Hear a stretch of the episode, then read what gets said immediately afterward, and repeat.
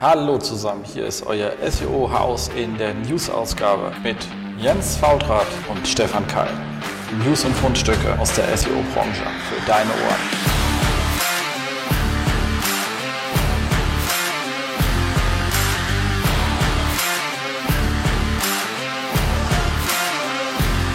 SEO-Haus, stay tuned.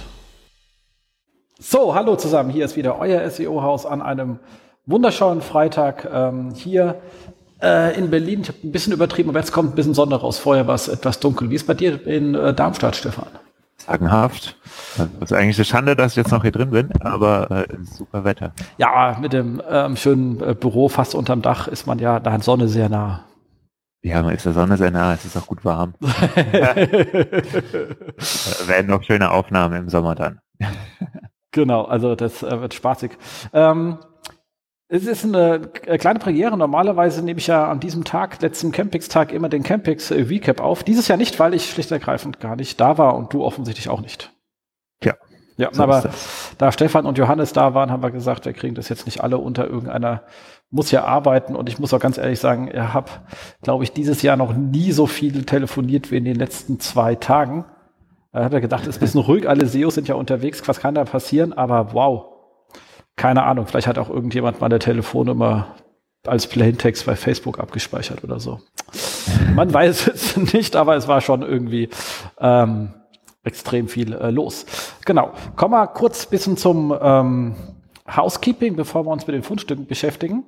Also erstmal danke an alle Leute, die immer unseren Aufruf gefolgt sind, äh, der unserer netten ähm, Facebook-Page auf äh, Facebook lustigerweise äh, zu folgen. Es haben wir immerhin 20 Followers mehr, sind fast bei 800. Ähm, da fehlen noch 1200, weil wir haben so im Schnitt 2000 Hörer. Also die anderen 1200 macht's wie die anderen 20, denen wir sehr verdankbar sind und werdet auch äh, Fan, damit wir mal wissen, wer uns da so alles hört und ich nicht nur so eine anonyme Zahl habe. Das würde uns ähm, unwahrscheinlich freuen und äh, stolz machen. Und wenn ihr dann schon sowieso im Internet seid, geht noch mal kurz bei iTunes vorbei und haut fünf Sterne drauf und äh, schreibt einfach, hier, äh, Termfrequenz ist awesome, okay, SEO-Haus ist halt Käse, aber die anderen sind cool oder irgend sowas in der Art. Ähm, das war das eine. Das zweite geht so bisschen zurück zu dem letzten Interview-Podcast. Ähm, weil ich mich da ja auch ein bisschen, war das eigentlich im Interview-Podcast oder war das in unserem Podcast? Nee, ich glaube, das war bei uns, wo ich, ich mich. Bei beiden, oder? Also, ja, ja, ja, ich habe da ein bisschen gerantet über den Begriff Pillar Pages und äh, liebe Marco, der ähm, wahrscheinlich uns heute, also wir gehen ja heute eh nicht live, sondern erst nächste Woche äh, eh nicht live hören kann, weil er ja noch äh, Campings macht und ich habe nur Gutes gehört, ich bin auch sehr neidisch, wäre gerne hin, aber wie gesagt, war einfach zu viel. Ähm, sich da ein bisschen beschwert hat, ähm, dass ich da auf ihn draufhaue. Da nochmal ganz klar, Markus, geht hat überhaupt nichts mit dir zu tun. Ähm, mir geht es nur um den ähm, Begriff, den ich als sehr lächerlich empfunden habe, als ihn die T3N, äh, T3N äh, da äh, untergebracht hat, weil es als Redaktion sollte sie es ein bisschen besser wissen und eigentlich auch schon seit Bestand so arbeiten und das dann als äh, neue SEO-Technik mit dem lustigen Namen äh, da irgendwie ähm, rauszuhauen, ist halt A, outdated, ähm, B, in der Redaktion einfach nicht angemessen, aber T3N mutiert für mich, also online, Print sehe ich noch ein bisschen anders, aber online doch schon eher zu so einem Käseplätschen für, ähm, wo irgendwelche armen Online-Journalisten ihr Volontariat aufsitzen müssen. Äh, vielleicht tue ich dem einen oder anderen ein bisschen Unrecht, aber ich, das qualitativ ist das schon in den letzten Jahren irgendwie ziemlich stark ähm, gesunken. Ist ja nicht das Erste, was mir da negativ aufgefallen ist.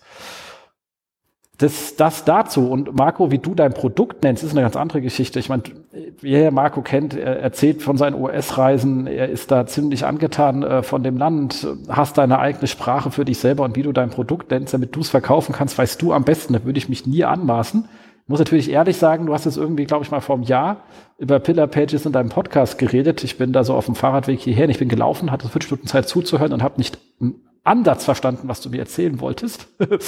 ähm, und äh, als ich dann mal ganz kurz danach gesucht habe, habe ich gesagt, oh Gott, warum sagt er nicht einfach Rahmenartikel? Hätte ich ihn sofort verstanden. Und genau darum ging es mir an der Stelle.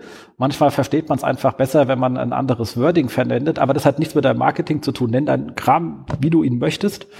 Äh, ich habe ja auch schon über ähm, holistische Landingpage-Konzepte abgewendet ohne Ende und immer explizit gesagt, ich dich damit nicht meine, weil ich glaube, du fährst da einen guten Ansatz und in dem Hinsicht verstehe ich auch dein Marketing und es passt zu dir und an deiner Stelle würde ich es auch genau ähm, so machen, wie du es machst, weil es eben zu dir steht.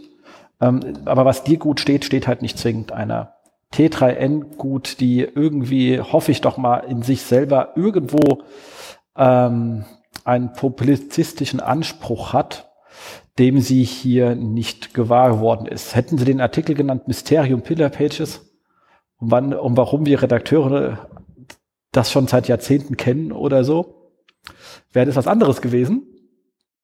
Haben sie aber nicht. Die haben sogar so geschrieben, als wäre es für sie neu, was ich sehr lustig finde, weil ich weiß nicht, ob irgendjemand das kennt. Es gab mal so die SEM-SEO-Konferenzen und das, die gab es dann auch mal hier mit irgendwie wilden Partys im Zoo und in diesem Messeding. Und in diesem großen Messeteil habe ich bei irgendeinem so Vortrag ziemlich hinten oben äh, gesessen, wo man auch mal kurz ein bisschen schwätzen kann und saß da neben einem der beiden ich glaube, Gründer von der T3N, die hatten auch einen großen Stand und haben so ein bisschen über SEO geschnackt. Also da war auch ein bisschen geknickt, äh, dass er sich uns sowas nicht leisten kann, was wir da machen. Ich habe mir einfach dann so ein bisschen Input gegeben. Ähm, und äh, da habe ich auch gesagt, Kinder, ihr verhaltet euch zu blocklastig, was eure Webseite betrifft. Denkt doch mal einen Rahmenartikel. Und das war eben lustigerweise wirklich neu, das Konzept, wo ich schon gedacht wo hast du denn Journalismus? Egal. Ähm, und habe ihm das lang und breit erklärt und er fand das Konzept auch irgendwie äh, saugeil, weil es einfach saugeil ist. Ähm, habe ihn auch erklärt, warum das Sinn macht, auch wenn man nicht an SEO denkt, weil es äh, sehr viele coole Anwendungsfälle dafür gibt. So, dass ich dann dachte, okay, wahrscheinlich hat er dann abends zu viel getrunken und es morgens schon wieder vergessen gehabt. Das ist doof. Was lernen wir daraus? Trägt nicht so viel auf Partys, sonst hast du irgendwann acht Jahre später Ärger, weil der Faulrad dich in dem Podcast auseinander nimmt. Das äh, dazu. Und ähm, ich glaube, damit sind wir mit dem Housekeeping auch fertig. Ich hoffe, Marco, du ziehst uns das äh, nicht persönlich, weil du warst gar nicht gemeint. Und so. Damit kommen wir zu den Fundstücken des Monats. Gerne. Soll ich anfangen? Okay. Also ich glaube, das letzte, der ganze Scheiß ist, glaube ich, irgendwie gestern ja. passiert. Also, also gestern wäre der Donnerstag. Ähm, als hier ähm, das Google Webmaster Team angefangen hat, in seiner Doku den Hinweis auf RelPref Next zu löschen und gesagt hat, sie machen Frühjahrsputz und räumen auf und dann die Leute gesagt haben, äh, was soll das heißen, Frühjahrsputz? Ähm, bla bla bla. Und ist das jetzt weg, was soll das, bla. Und dann äh, John Moo dann so rein an der Seite reinschreibt, ja, äh, ja, wir haben einfach festgestellt, dass wir es schon seit Jahren nicht mehr supporten, dieses RelPref Nix, deswegen haben wir gedacht, nehmen wir es halt auch mal aus der Doku raus. Und das war ja dann irgendwie ähm, der, der Gag des Tages. Ähm, es hat für mich, also haben auch viele gesagt, einen sehr, sehr unschönen Beigeschmack, weil es geht hier nicht darum, dass der eine Google-Mensch was sagt und der andere sagt was anderes oder man denkt, na ja, ob die Aussage jetzt wirklich richtig ist oder nicht, sondern es war Teil der Google-Dokumentation. Diese Google-Dokumentation lesen nicht nur wir, ich meine, da ist ja viel dokumentiert, auch kurz, also wie macht man äh, Best Practice zum AMP bis hin zu genauen Vorgaben, wie Bildgrößen sein sollen, etc. Die, diese Dokus sind durchaus für Content, also CMS-Entwickler, CMS-Implementierer Referenzstücke, die mit SEO nichts zu tun haben und dann irgendwie lakonisch als SEO zu antworten, Job Kinners, ähm, testet halt alles was Google sagt. Das ist jetzt nicht die Aufgabe von einem CMS-Entwickler, der verlässt sich drauf, dass wenn ein technischer Anbieter einer Suche Referenzen rausgibt, dass die natürlich korrekt sind. Ähm, darauf muss man sich auch verlassen. Ich habe auch keine Lust in meinem Leben, jedes scheiß Referenzhandbuch gegen zu verifizieren. So alt kann ich gar nicht werden. Das funktioniert nicht. Ich kann jetzt nicht anfangen, die, die Referenz meines Autos zu prüfen. Ähm, ich habe auch keine Lust, jetzt gegen einen Stein zu fahren und zu gucken, ob sich denn der, der ähm, Airbag richtig auslöst. Das ist alles nicht praktikabel. Also auf Dauer muss man sich verlassen dürfen und da haben die echt einen dicken Bock geschossen. Das kann mal jeder Fehler machen. Aber ich habe so ein bisschen das Gefühl, dass sie da keine ordentliche Synchronisierung haben. Äh, was Themen bespricht, da fand ich auch sehr schön, was Martin Missfeld im letzten Postcard gesagt hat, so in der neuen ähm, Search-Konsole, wo ja auch einfach Sachen verloren gehen in der alten, die sehr nützlich waren. Und da nie einer gefragt hat, wer arbeitet denn damit und kann man damit sinnvoll arbeiten? Und äh, andere Arbeitsprozesse jetzt eigentlich wesentlich länger sind. Ähm, es gibt auch Sachen, die besser sind, aber da muss ich ganz ehrlich sagen, Kinders, das geht besser. Das, äh, und das hier war auch so ein Thema. Inhaltlich muss man sagen, trifft es mich jetzt nicht so wahnsinnig hart. Ähm, auch das ist für mich so ein Mysterium. Ich habe das, glaube ich, auf zwei, drei Konferenzen noch mal gezeigt. Ähm, ich habe da den Screenshot nicht mehr gefunden, aber in der Urversion der Beschreibung von RelPref Next war das für lange Artikel gesehen. Da hatten die auch nur darauf aufgesetzt und geschrieben, hier RelPref Next, wenn man bei Verlagen, die halt Artikel auf drei Seiten verteilen, kennt man ja bei der Zeit, ein langes Stück ist auf drei Seiten verteilt oder FAZ oder sonst was. Ähm, und da macht RelPref Next und dann macht noch, und wenn ihr noch eine ähm, View All Page habt, könnt ihr die noch ähm, entsprechend als Alternate angeben. Ähm, und dafür war das Konstrukt, Konstrukt gedacht. Irgendein SEO hat dann gesagt, oh, es geht um Paginierung, kann ich auch auf äh, meinen Kategorien einbauen. Dann hat es angefangen, jeder in Kategorien einzubauen. Ich war leicht verwirrt und dachte, Kinder, es hat irgendwie keiner die Doku gelesen oder einfach nur das Wort gehört. Das, dafür ist es nicht da. Lass uns doch bei No-Index bleiben. Das hat 100 Jahre gut funktioniert. Ähm, wo soll der Vorteil sein? Ich bin verwirrt. Irgendwann hat, glaube ich, unter der Last Google diese Doku angepasst. Vielleicht ein Mensch, der es gesehen hat. Und vielleicht haben sie es damals schon gar nicht mehr verarbeitet. Wir wissen es nicht so genau. Ähm, und ähm, das Schöne ist ja, in der alten Search-Konsole in den doppelten Titles und Descriptions sind ja diese RelPref Next nie aufgeschlagen. Da waren ja immer die Sachen angezeigt, obwohl äh, RelPref Next drin war. Ähm, was auch schon zeigt, haben sie es überhaupt mal gefressen? Man weiß es nicht so genau. Und die Antwort von jetzt von John Mood, wo Leute gesagt haben, was machen wir denn jetzt? Gesagt haben, ey, guck halt dafür, dass jede Seite für sich funktioniert, macht bei einem mehrseitigen Artikel Sinn. Auch hier wieder gute redaktionelle Schulung. Ich mache dann eine Trennung auf eine nächste Seite, wenn die nächste Seite mit einem komplett neuen Gedanken beginnt. Also jetzt so drei Aspekte zum Beispiel. Dann könnte ich theoretisch auch einen anderen Titel vergeben. Haben wir auch schon ganz früher gemacht, als es kein RelPref Next gab. Hat auch mäßig funktioniert. Wieso mäßig? Weil diese Seite 2 natürlich nicht mehr so stark verlinkt war. Nichtsdestotrotz konnte man davon ein bisschen was erreichen. Fanden Redakteure nicht so schön, musste ich was Neues auch denken. Aber wenn du oben mit einer Zwischenüberschrift beginnst, dann kannst du die, also egal, also es gab dafür Lösungen. Kann man auch wieder rausgraben aus der Mottenkiste der SEO-Geschichte, wenn jetzt ja wieder relevant. Ähm, aber seine Antwort zeigt schon, dass er auch nicht in Kategorien denkt, die durchpaginiert werden oder äh, ähnliches. Und ähm, aber auch da kann jedem, der jetzt Angst hat, die Mathematik helfen. Wenn du auf einer Rubrikenseite bist, wo jetzt in so einem Shop ja gerne auch mal mehr als zehn Produkte drauf sind, sind ja bei 40, 50, Kacheloptik oder whatever, habe ich schon mal 50 Links dran. Dann in meiner, habe ich in meiner Navigation nochmal 700 mitgeschleppt, ja vielleicht auch nur 50, keine Ahnung, aber egal wie ich komme, ich kenne wenig Rubrikseiten, die unter 100 Links haben. Es geht eher nach oben, so 180, 200, 250. Und dann ist einer davon die, der Link auf die zweite Paginierungsseite. Da sind wieder 250 Links drauf. Und dann komme ich zum Produkt, was nur von dieser zweiten Paginierungsseite angelinkt ist. Ey, Kinders, das Ding hat eh keine interne Link-Power mehr. Ähm, ihr müsst, wenn ihr Produkte im Index haben wollt, aufpassen, dass die richtigen Produkte auf, auf den ersten Seiten eurer Paginierung seid und guckt, dass euer Katalog so breit ist, dass ihr da rankommt. Und ähm, für den Ultra Longtail ist eine starke interne Verlinkung nicht so ganz ähm, wichtig an der Stelle, weil es ist nicht mehr so ganz kompetitiv. Ähm, also seht das Problem nicht ganz so hoch an. Das Thema gewinnt man an der anderen Seite wesentlich effizienter und besser. Das ähm, eigentlich mal äh, dazu gesagt. Und wie gesagt, Google guckt, dass ihr da mal ein bisschen Konsistenz in eure Kommunikation reinbekommt. Wir haben ja auch das No-Index-Thema, was da auch reinkommt, wo ihr dann äh, John gesagt hat, oh, No-Index wird Soft 404. Dann kam Gary vor einem Monat und hat gesagt, auf eine Frage einer, wie sieht es aus mit No-Index und Soft 404, dann geantwortet hat, was soll das heißen, No-Index und Soft 404, No-Index, No-Index und Soft 404 ist 404. Also frag mich keinen verwirrten Scheiß, mein Freund. Ähm, ist doch obvious wo man sagen, so ein bisschen konsistent sind da in euren Antworten und nicht komplett gegenläufig, würde wahrscheinlich dem einen oder anderen weniger Kopfschmerzen bescheren. Ich glaube, mehr kann man Absolut, nicht sagen, ja. Oder? Also das sind jetzt auch Sachen, da also habe ja dann auch viel Verständnis. Ich meine, du sagst es ja auch oft, ne? also großer Konzern, da ist nicht immer so ganz klar. Also Kommunikation ist ja auch eine große Herausforderung, aber so gegenläufig und chaotisch sollte es wirklich nicht sein. Absolut, aber das war jetzt so ein Thema, zieht jetzt mal ein bisschen vielleicht ähm, woher, aber zum spannendes, spannende Geschichte, als wir ähm, damals mit Telekom Hilf gestartet sind, bei der Telekom noch, war ja das Thema, ähm, ist das ein Thema für Social Media Agenturen? Man kam relativ schnell drauf, nee, ist es nicht, aus einem ganz einfachen Grund, nicht weil die schlecht sind, sondern wenn die anfangen äh, zu kommunizieren und Aussagen treffen, dann müssen die Aussagen konsistent sein zu denen, die du bekommst, wenn du am Telefon anrufst. Deswegen hat man das Team aus Leuten besetzt, die aus den Callcentern gekommen sind und in den gleichen Informationswegen integriert waren, damit die Antworten konsistent zu dem anderen Kanal sind.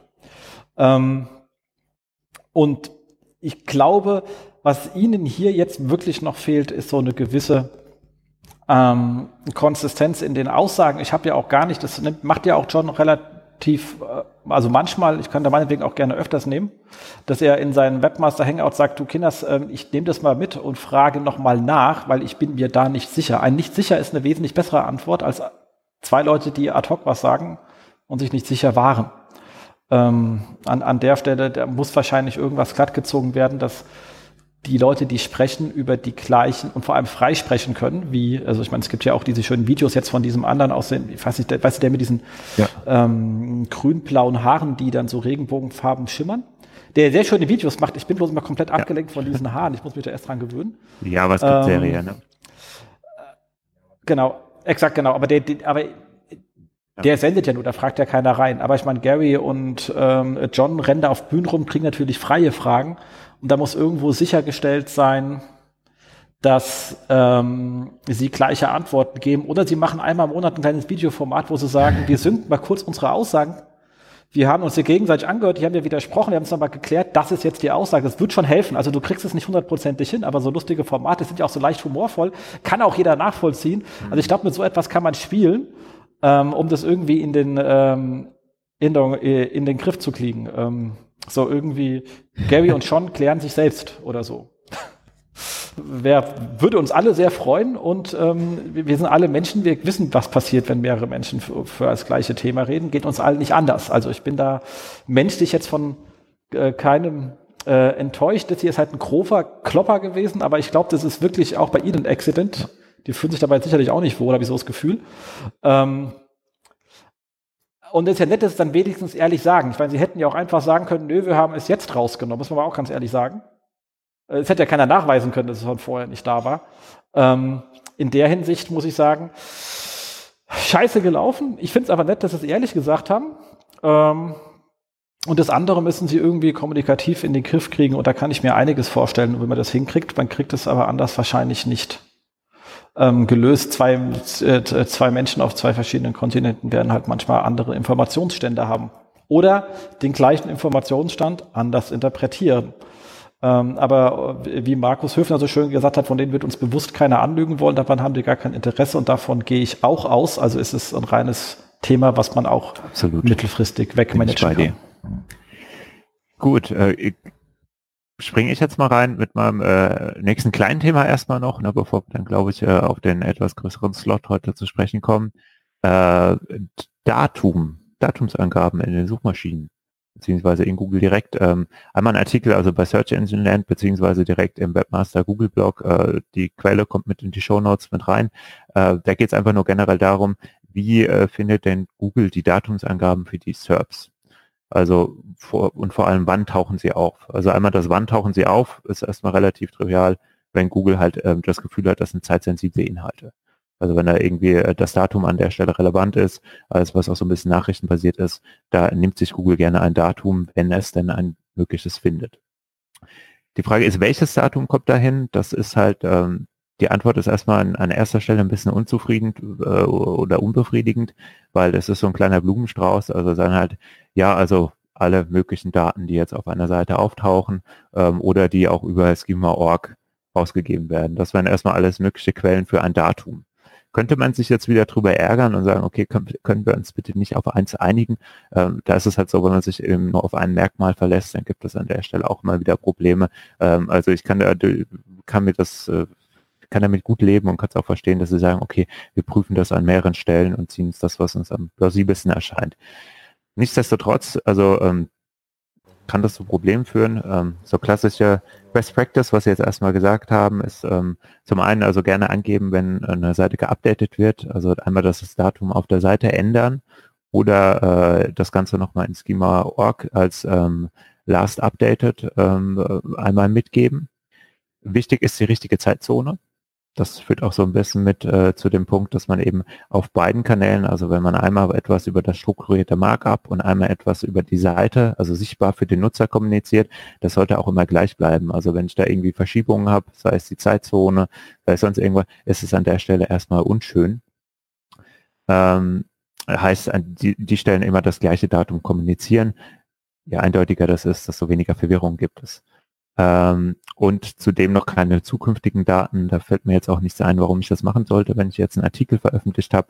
Ähm, das soll man an der Stelle aber auch vermeiden, weil das auch für Probleme sorgt. Und ähm, sie sagen dann aber auch noch selbst, wenn man Probleme damit hat, also ich äh, habe einfach das Problem, dass Google mich häufig mit einer falschen Datumsangabe in den SERPs listet und das kann ja durchaus Durchschlagskraft haben. Also wenn ich dann jetzt irgendwie einen sehr aktuellen Artikel habe, den ich immer wieder regelmäßig pflege und der steht dann halt irgendwie 2007, ähm, ist ein Fall, den hatte ich, komme ich gleich auch nochmal dazu, dann ähm, soll man halt einfach versuchen, die Datumsangaben auf der Seite zu reduzieren.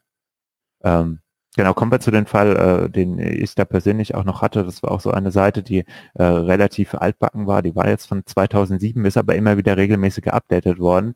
Ähm, es gab auch schon ordentliche textuelle Änderungen auf der Seite, aber ähm, es hing halt nun mal, es gab auch Date Up, also einmal das ähm, Last Modified und einmal State Created und Google hat sich über die Jahre hinweg immer nur das State Created gezogen. Das war ein bisschen ärgerlich, ähm, hat mit verschiedenen Testvarianten, also auf der Seite selbst stand es nicht drauf, im Markup alles rausgenommen, also rausgenommen war ein Testfall, einmal das Ganze nur mit dem aktuellen Datum rauszuschicken. Ähm, und trotz inhaltlicher Änderungen hat das Google über Jahre, also über wirklich, glaube ich, knapp ein Jahr, über ein Jahr nicht geschafft, dieses Datum zu ändern. Und das ist halt natürlich blöd, wenn man einem auf einem Artikel oder einem Inhalt sehr viel Liebe widmet und ähm, man dann aber sehr unattraktiv als veralteter Artikel in den Subs dargestellt wird. Also ist, ich finde das ein bisschen schwierig. Ich bin da immer so ein bisschen, also kommen wir zu dem Punkt, den Sie selbst auch sagen, Troubleshooting, naja, wenn man damit Probleme hat, einfach die Datumsangaben auf den Seiten reduzieren. Sie sagen zum Beispiel, wenn man sie in Related Stories äh, mit drin hat und dort in den Teasern an der Stelle vielleicht rausnehmen, weil mehr Datum gibt mehr Auswahlmöglichkeit und könnte Probleme machen.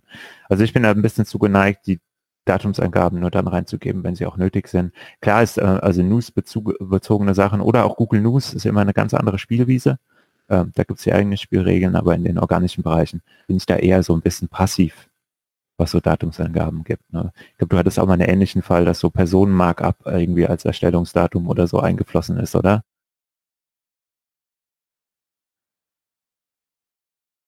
Ach ja, da waren mal die Geburtstage der Personen, die drin waren. Ja, das war ja. beim, ähm, ich glaube, das war bei Mariano gewesen, der das Problem hatte, mir das erzählt hat. Da haben die ähm, bei den Biografien über den Personen ähm, das Personen ja. Geburtsdatum als Erstellungsdatum sozusagen erkannt. Okay. Ähm, das stand aber nicht im, Person, das stand nicht im Personenmarkt, stand sogar auf der Seite. Also geboren am und dann wurde das rausgenommen. Wie Sie gesagt haben, wenn Sie ein Datum erkennen, auf der Seite, äh, was gut sichtbar ist, dann nehmen die das ganz gerne mal. Das war halt ultra nervig, ja. ähm, weil der Artikel selber gar keins hatte, weil er eben nicht zeitrelevant war. Ähm, das war sehr nervig und es widerspricht halt ihrer Aussage dort. Also, beziehungsweise ihre Aussage sagte, ihr Ziel ist es, es dann anzuzeigen, wenn es relevant ist. Also, wenn es ein, ein, ein, also relevant zur Beurteilung des Treffers ist. Also, wenn die Suchanfrage erkennen lässt, dass Datum spannend sein könnte, dann wollen sie es eigentlich auch nur anzeigen. Ansonsten eigentlich nicht. Also, klassischerweise Evergreen Ratgeber Content eher nicht. Ähm, und das war jetzt eher Evergreen-Content, da hat einfach die Detection bei ihnen nicht funktioniert und dann haben sie als Datum halt irgendwas von, ja, ich weiß, mhm. 1973 oder so, was natürlich sehr lustig ist als Erstellungsdatum für ein Dokument im Internet. Ähm, also da hätte wahrscheinlich auch eine einfache Logikprüfung so, wann gab es die erste Seite im Internet, alles davor ist es wahrscheinlich schon mal nicht geholfen. ähm, ja, aber das, ja, äh, ja. also man, zumindest beschreiben sie das Ziel und das ist ganz schön und das macht ja auch Sinn ähm, wie sie rangehen. Äh, wie immer, wenn man was automatisch macht, funzt halt nicht immer. Ähm, grundsätzlich ist es so, dass wir mit Schema.org, wenn wir ein Update-Datum angeben, das Update-Datum ganz selten angezeigt bekommen, sondern der beim Create bleibt. Was aber auch daran liegt, dass die meisten Leute das Create-Datum auf die Webseite schreiben. Manchmal unten drunter ein Update-Datum, also nimmt Google das erste, was sie gefunden haben. Ähm, Deswegen, weil sie das schwer tun und dem Schema.org nicht hart vertrauen, sondern immer noch mal gucken, mhm. was auf der Seite steht. Also ähnliches Problem hast du, wenn das im Schema.org drin hast, steht auf der Seite nicht, dann ignorieren sie es auch ganz gerne. Ähm, ich sage also entweder man, man nimmt dann halt als ähm, QA-Datum auf der Seite das Update-Datum aus dem Schema-Org und der Hoffnung, dass es dann gefressen wird, oder man ändert halt gleich das ähm, ähm QA-Datum und setzt es ähm, hoch. Ist unfein, aber das ist im Moment die verlässlichere Lösung. Das ist die, die Sie übrigens nicht wollen in Ihrem Artikel, aber da muss ich halt sagen, ist ja schön, wenn ihr es ja. nicht wollt. Wenn ihr eure Technik auf die Reihe bekommen habt, mache ich es auch gerne richtig. Ähm, so lange nehme ich das, was halt funzt. Ähm, das ist äh, kein Thema. Aber das Ziel von Ihnen ist äh, gut beschrieben. Jetzt müssen Sie ja. es nur noch selber hinkriegen. Genau. Ähm, dann habe ich noch was gefunden bei Search Engine Journal. Und zwar geht es um das ganze Thema Spammy Links. Habe ich nachher dann auch noch was, weil sich Gary Illis dazu ähm, geäußert hat. Und zwar war das bei dem anderen ein Thema mit dem äh, John, das ist eine kleine Twitter-Diskussion, die sie da aufgenommen haben. Und zwar hat der Nutzer gesagt, du, ich habe hier Spammy Links beim Konkurrenten gesehen, also schönes Netzwerk und alles, und habe das gemeldet und nichts passiert. Und da hat John gesagt, ah, super, dass du das meldest, wie immer, sehr, sehr, sehr viel, vielen Dank für diese Meldung ähm, dann verstehen wir besser und machen unter Umständen auch manuelle Reviews, bla bla bla bla bla, wie immer. Ähm, und dann, das kam dann sozusagen so sichtig, äh, es ist aber keine Garantie, dass die Seite bestraft wird. Und dann kam die Begründung. Äh, es kann sein, also, dass oft Seiten aus anderen Gründen ranken, weil wir viele schlechte Links per se schon gar nicht werten. Also das heißt, da sind die unter Umständen ähm, gar nicht da gewesen. Ähm, das nächste Thema ist, dass ähm, es sein kann, dass die wegen Spammy-Links mal dahin gekommen sind, die Seiten allerdings awesome sind, hat er gesagt. Also das heißt, die sind irgendwie gut, haben eine gute UX, haben gute Signale eingesammelt, whatever. Ähm, und dann nimmst du die Links weg und dann reichen die anderen Signale, dass sie da bleibt. Woraufhin dann als Resultat einer meinte, geil, dann baue ich einfach geile Seiten und beschieße sie mit richtig scheiß Links, damit die mal in die Top 10 kommen und dann sagen ich mir äh, äh, geile Signale ein. Sarkasmus Ende.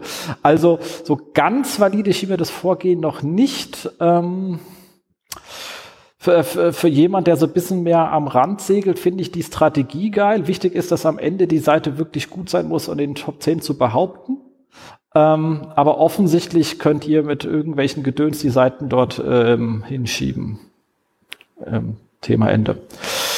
Äh, Rest darf jeder selber austesten, wie er gerne damit umgehen will. Nur, ähm, wie gesagt, John sagt ganz klar, äh, wenn Links nicht der Grund sind, dass sie noch in den Top 10 sind, dann können wir die gerne rausnehmen, aber sie bleibt dann halt da. so, setz, äh, setz, äh, setz it. Ich glaube, ich sehe einige Katschings bei manchen Linkhändlern wieder loslaufen. Ja, so das ist ja ein ganz neues Vertriebsargument.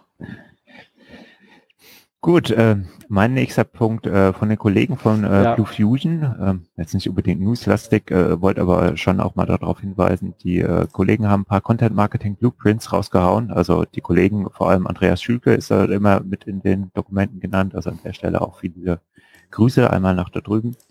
Ähm, genau, äh, worum geht's? Es sind ein paar Fallstudien und mögliche Strategien für Content Marketing in verschiedenen Branchen. Also es kann noch einmal so ein bisschen nach Technik, äh, nach E-Commerce, äh, Modebranche, NGOs und sowas. Und da gibt's halt immer ein paar äh, Beispiele, die einfach mal sagen, okay, was kann man denn an der Stelle im Content Marketing, also weißt du, was für Contentstücke kann ich produzieren, die jetzt vielleicht nicht unbedingt stark transaktional sind, ähm, als klassischerweise Ratgeberthemen, diese äh, klassische Phase, Problem Aware in der Customer Journey, das wird einmal so an der Stelle dargestellt und mit ein paar verschiedenen Ideen flankiert. Also ist jetzt nicht zwingend irgendwie so die High-End Cutting-Edge-Strategien, aber es gibt schon mal so klassische, schöne Ideen, wenn man sich jetzt gerade mal in eine neue Branche eindenkt oder wenn man an der Stelle, wer sich generell gerade mit neu mit dem Thema beschäftigt, äh, finde ich, ist das schon mal ein kleiner Blick wert.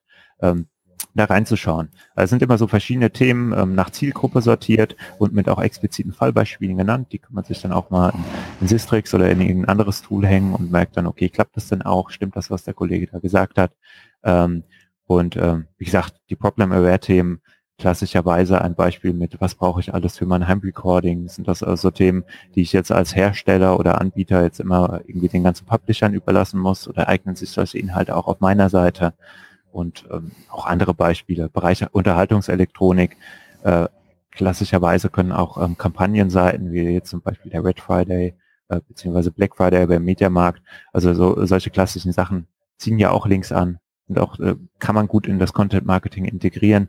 Ähm, er sagte, ein positives Beispiel gibt es auch mal beim Mediamarkt, weil dort die Seite immer bestehen bleibt und das Ganze ja erreichbar ist. Wenn jetzt gerade keine Angebote sind, da kommt wahrscheinlich auch keiner drauf, aber ich kann mich nett eintragen und kriege da wieder einen Hinweis, wenn es neue tolle Angebote gibt. Also ein paar Leads kann man an der Stelle vielleicht auch noch generieren. Ähm, Finde ich das eigentlich eine ganz schöne Sache. Anderes Beispiel war auch irgendwie Brancheninformationen.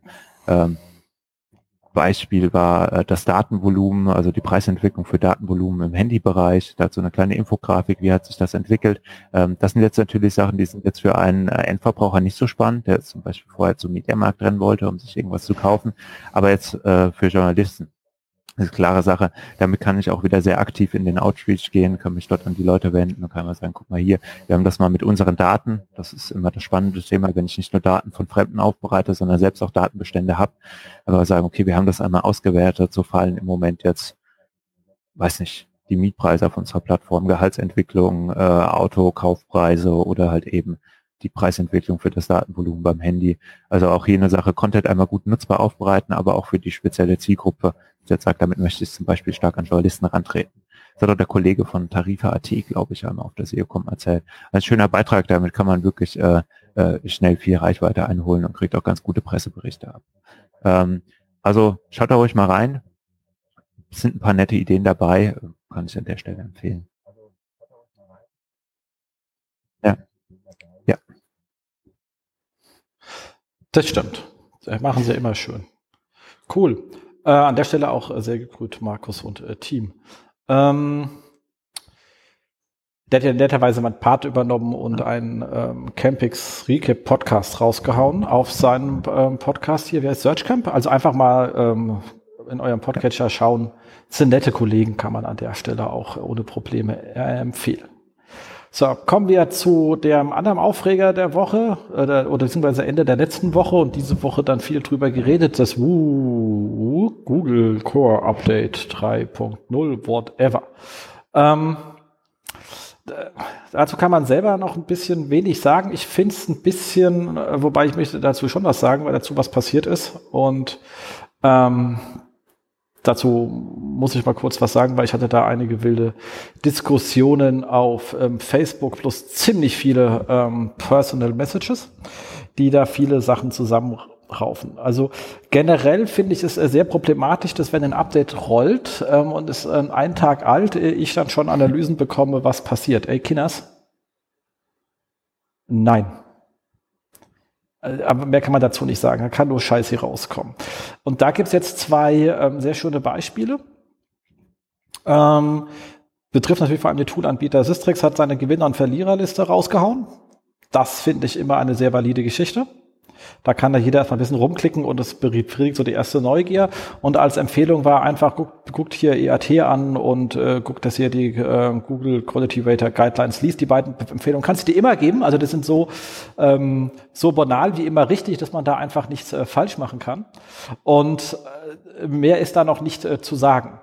Ähm, und ich finde es äh, valide, brauchst halt ein bisschen Text rum, ist eher so ein bisschen, wie mache ich denn Kategorie, ist es sinnlos Text um meine eigentlichen Main-Content. Der Main-Content ist nämlich die Gewinner- und Verliererliste. Ähm, Search Metrics hat auch seine Gewinner- und Verliererliste als Main-Content ähm, rausgehauen. Auch korrekt.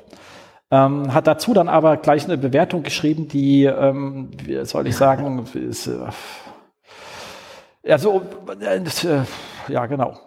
Ähm, da, möchte ich auch an der Stelle gleich sagen, weil mich auch äh, drei Leute danach gefragt haben per Personal Message, ähm, ob's denn, ob, ob ich denn mit Search Metrics ein Problem habe. Da ich gesagt, nein, habe ich gar nicht. Möchte ich auch ganz klar sagen, ich mag Search Metrics, ich mag Markus sehr. Ich schätze ihn sehr, habe einen riesen Respekt vor dem, was er da hingestellt hat und vor allem, was er da weggearbeitet hat und wie er sich da durchkämpft mit all den Widrigkeiten, die sie da erlebt haben, mit Klagen etc. pp. Ähm, äh, krasse Nummer.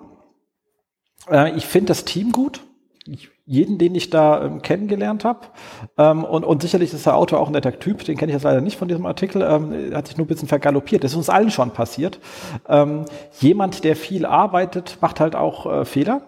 Dementsprechend äh, ist das nicht schlimm und ich werde jetzt nicht die alle für bekloppt halten, das wäre mehr als anmaßend. Ähm, ich bin ja auch nicht fehlerlos, es ist keiner von uns. Ähm, und äh, Problem ist aber, gerade weil ich von ihnen sehr viel halte, bin ich dann halt enttäuscht, wenn mal äh, etwas daneben geht. zwischen sehr vielen guten Artikeln, die sie für uns alle schon äh, erstellt haben. Äh, dementsprechend, ähm, ich lese viel Kack von Leuten, den ich hier nicht reinbringe und den ich auch nicht auf Facebook teile, weil sie mich gar nicht enttäuscht haben, weil ich nichts anderes erwarte. Wenn ich Leute kritisiere, heißt oder Themen irgendwie etwas enttäuscht poste, dann ist es deswegen, weil sie mich enttäuschen können. Das heißt, sie müssen bei mir eine ziemlich hohe Reputation haben. Ähm, das bitte zur Einordnung, ähm, wenn ich da mal ein bisschen ähm, rumrente. Äh, das mache ich nur bei Menschen, von denen ich was halte und auch glaube, dass die die Größe haben, dass das denen jetzt keinen signifikanten Schaden zutut, was ich hier an der Stelle jetzt auch nicht ähm, glaube. Kommen wir aber äh, zu dem Inhalt, um was das Ganze geht. Ähm, und da sehe ich halt auch, und das war auch der Grund, warum ich wente, wenn ich weiß, dass so eine Firma so eine Reichweite hat und dann so etwas raushaut wie User Signals gewinnen noch stärker an Bedeutung. Ähm, und es einfach so unkommentiert stehen lassen, beziehungsweise dann mit absolut äh, lustigen Daten belegen, ähm, bleibt ja nur dieses Aussage hängen. Und ich habe hier dann äh, wieder 500 Kunden am Telefon, die sagen, oh, oh, oh wir müssen irgendwie, äh, lass uns noch ähm, 15 ähm, Umwege für den Nutzer einbauen, damit er länger auf der Seite bleibt, weil dann ranken wir besser. Das ist natürlich Schwachsinn. Und genau das passiert. Ich meine, das hat Search Metrics an der Stelle nicht gesagt, aber das passiert aus solchen unreflektierten Äußerungen die danach nur äh, pseudomathematisch dargelegt werden, aber nicht gesagt werden, was man auf der Seite zum Beispiel tun sollte, um das zu erreichen. Und da haben wir alle ein bisschen Verantwortung und müssen aufhören, solche platten Scheiß rauszuhauen. Wirklich an der Stelle, weil das tut uns allen weh. Ich meine, wir haben äh, ein Großteil unserer Dienstleistungen sind time-based abgerechnet und wenn dann ich da irgendwie Kunden dann wieder fünf Stunden Rechnung stellen muss, nur ihm davon überzeugen, dass er sich nicht selber viermal in den Fuß schießt, dann ist er noch nicht besser geworden. Ich habe ihn nur davon abgehalten, dass er sich tötet. Das ist für ihn zwar auch gut, ähm, ist aber nicht im Sinne der Zielerreichung, die wir eigentlich haben. Und äh, das passiert regelmäßig. Und warum ist das Käse? Sie haben hier drei Sachen eingefangen, Time on Site, Seiten pro Besucher und Bounce Rate und haben gesagt, ich möchte das mal wirklich vorlesen, ganz, ganz im Ernst. Ähm, der Gewinner haben 3,0 Seiten pro Besucher und die Verlierer 2,7. What the fuck?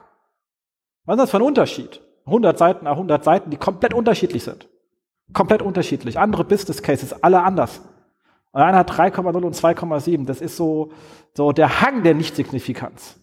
Richtig mehr Nichtsignifikanz wird die Bounce Rate. Gewinner 57 Prozent, Verlierer 56 Prozent. Ja, Mai. Was wollt ihr mir damit sagen? Ist gleich würde ich jetzt mal sagen. Ist gleich. Äh, Time on Site ist ein bisschen stärker, 240 zu 216, aber auch hier nochmal bei Seiten, die komplett unterschiedlich sind. Ähm, oder kann man nicht mal sagen, ich habe die alle in einem Block zusammengetan und das sind alles ähnliche Seiten. Da können hinten dran andere Businessmodelle, alle Abrechnungen, andere Ziele bestehen. Selbst wenn du fünf Shops mit fünf Shops vergleichst, der eine hat einen riesen Ratgeberbereich, der andere hat den nicht. Äh, andere Aussage. Ähm, einer ist eher ein Marktplatz äh, oder whatever. Also das ist sowas von super high-levelig, dass man sich halt einfach schenken kann. Oder gut Deutsch ist es schlicht und ergreifend überaggregiert. Ähm, ich möchte das auch nochmal, dann kommt erschreckenderweise noch hinzu, dass Webseiten mit drin waren, die gar nicht abgestraft, also die, Entschuldigung, abgestraft wurde eh nichts, im Rahmen des, nicht im Rahmen des Updates gefallen sind, dann drei Tage vorher.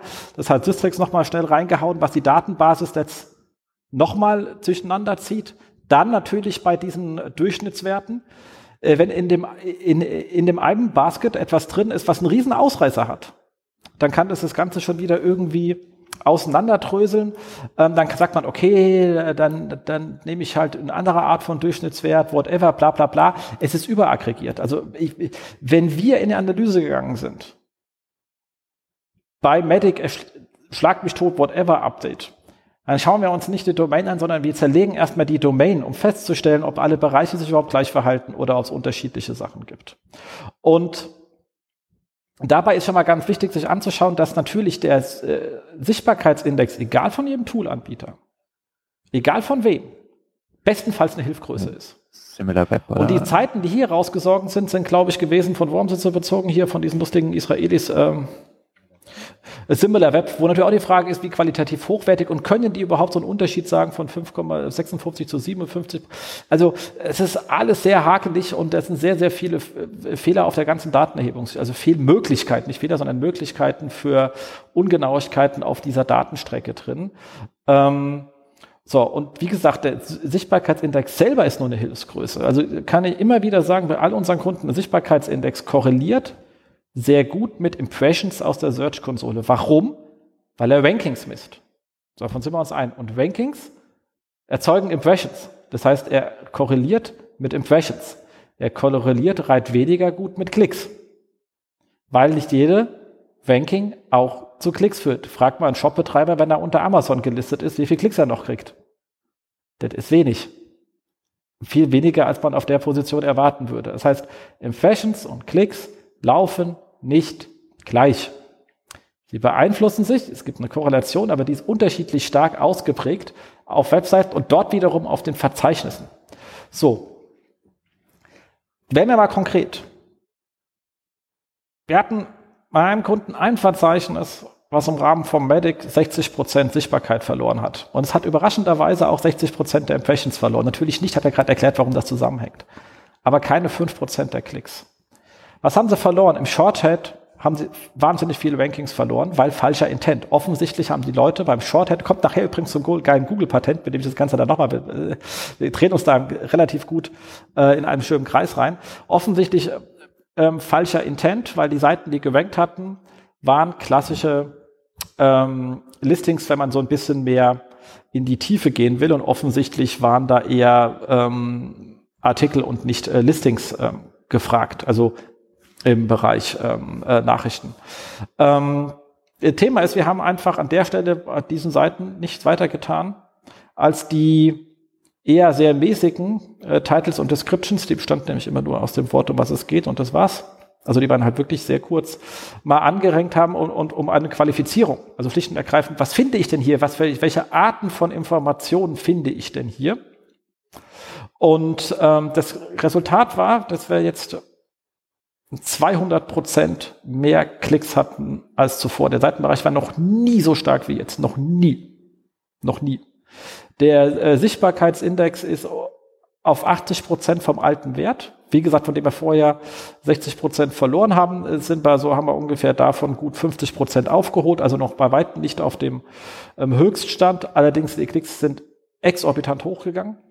Ähm, und wir haben total andere Rankings, nämlich fast nur zwei Wort plus irgendetwas, weil der Shorthead einfach nicht relevant war. Kann man sich auf den Kopf stellen, ist aber so.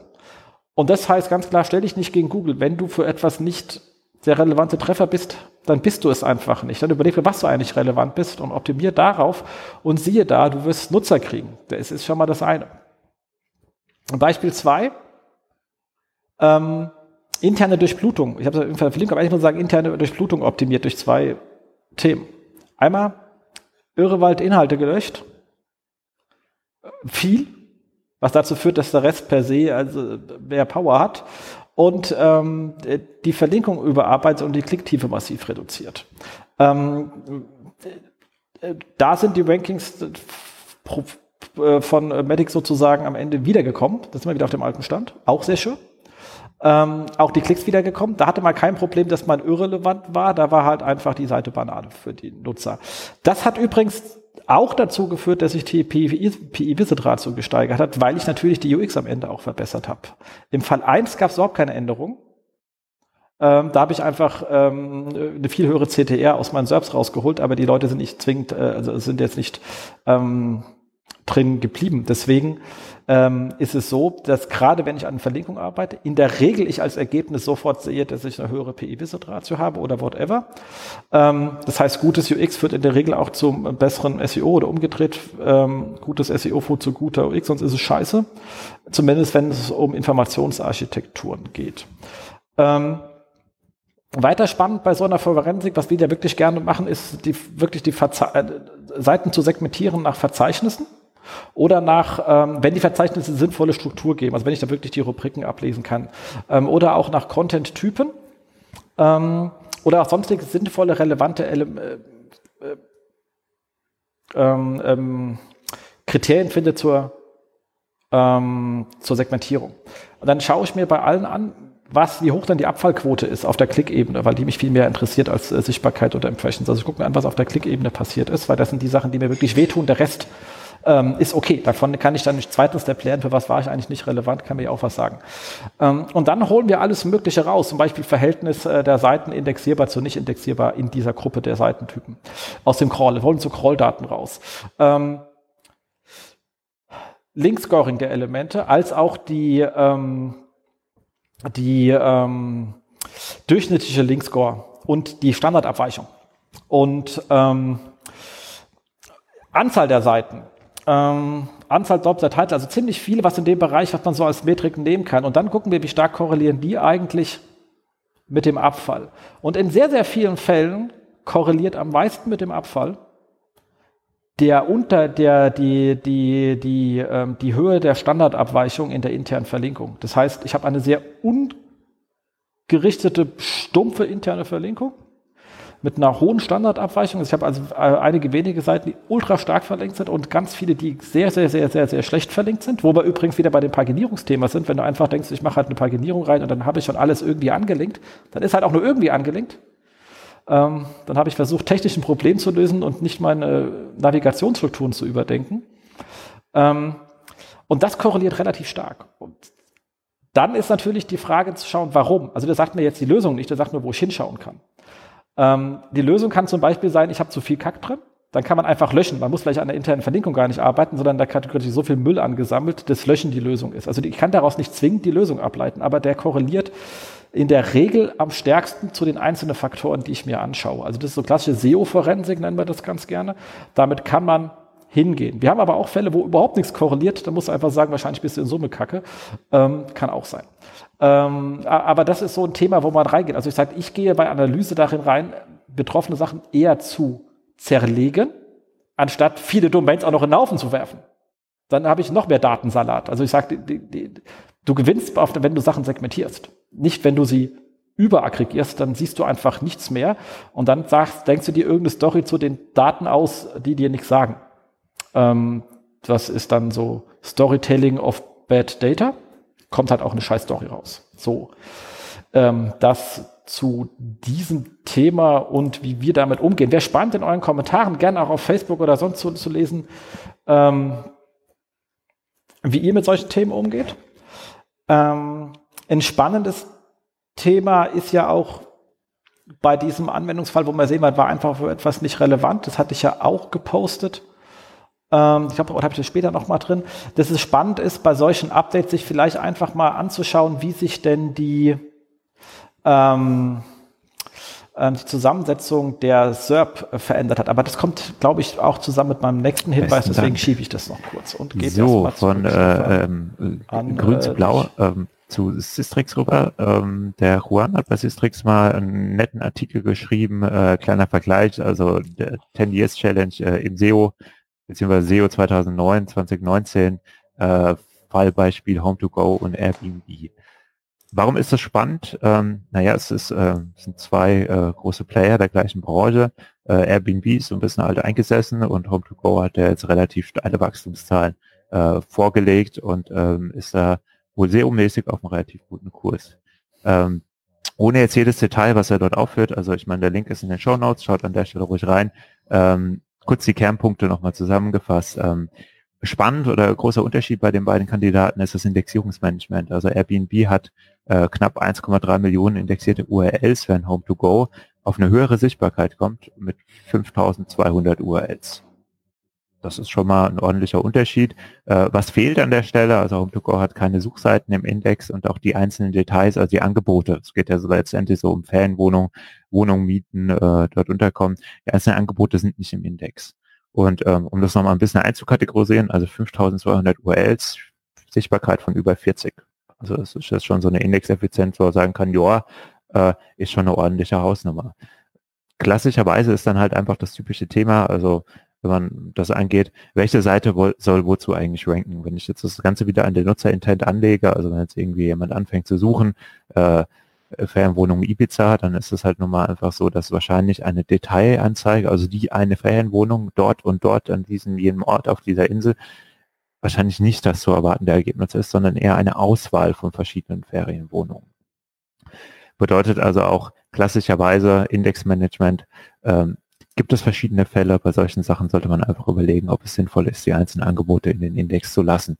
Weil was hat man an der Stelle, also was soll jemand fragen, um jetzt auf eine ganz gezielte Ferienwohnung zu kommen? Ist das dann Ferienwohnung XY, also mit irgendeinem Fantasienamen für die Wohnung oder in der Straße äh, in London oder so. Das sind halt so langteilige Anfragen und wenn ich dann irgendwann ein ordentliches Angebot habe, also mehrere Millionen äh, Anzeigen vielleicht auf meiner Seite, dann ist das Ganze schwierig daraus zu halten. Ähm, bedeutet also erstmal, SEO-Strategie macht an der Stelle schon mal Sinn. Was die Kollegen machen bei Home2Go ist halt relativ klar. Also wenig Seiten in den Index lassen, sehr kontrolliert und diese Seiten eben auch mit gutem Content ausstatten. Also nicht nur irgendwie Suchergebnislisten reingeben, sondern auch mit Ziel, also zielortrelevanten Informationen. Äh, was ist denn da eigentlich gerade für ein Wetter? Was sollte ich beachten? Was gibt es da im Umfeld? Also alles, was mich irgendwie so trifft, wenn ich gerade in der Urlaubsplanung unterwegs bin. Ähm, bedeutet, ähm, ist eine gute Strategie, sehr zeitgemäß. Ähm, der Vergleich dagegen jetzt irgendwie nochmal mit Airbnb. Wir haben viele Suchergebnisse. Also zum einen haben wir alle ähm, Angebote im Index und auch noch viele Suchlisten. Also ganz klassischerweise irgendwelche Suchen, die halt mal eingegeben werden. Die schicke ich dann auch noch im Index. Das ähm, kann zu einem relativ großen Wust im Salat führen. Und ähm, naja, viele Seiten im Index bedeutet auch noch lange nicht viel Traffic. Ähm, um das Ganze zusammengeführt, also ich denke in meinem Kopf dann immer sehr schnell wieder an Karl, das hat er ja immer dann ganz gut eingerichtet. Wenig URLs, wenig Inhalte und die aber mit viel Liebe pflegen, ist äh, besser für den Nutzer, ist äh, besser für Suchmaschinen in dem Fall auch. Ich glaube, da hat an der Stelle jeder gewonnen. Ich kann es auch einfach besser managen und steuern. Äh, anders gesagt, äh, sauberes Indexmanagement, guter Content und eben auch vor allem ein Plan. Das geht dann mit dem Indexmanagement einher. Was soll wozu gefunden werden und wie ranken? Ist halt einfach die Basis für den SEO-Erfolg. Link ist in den Show Notes. Für Details schaut einfach mal rein. Lohnt sich mal drüber zu lesen.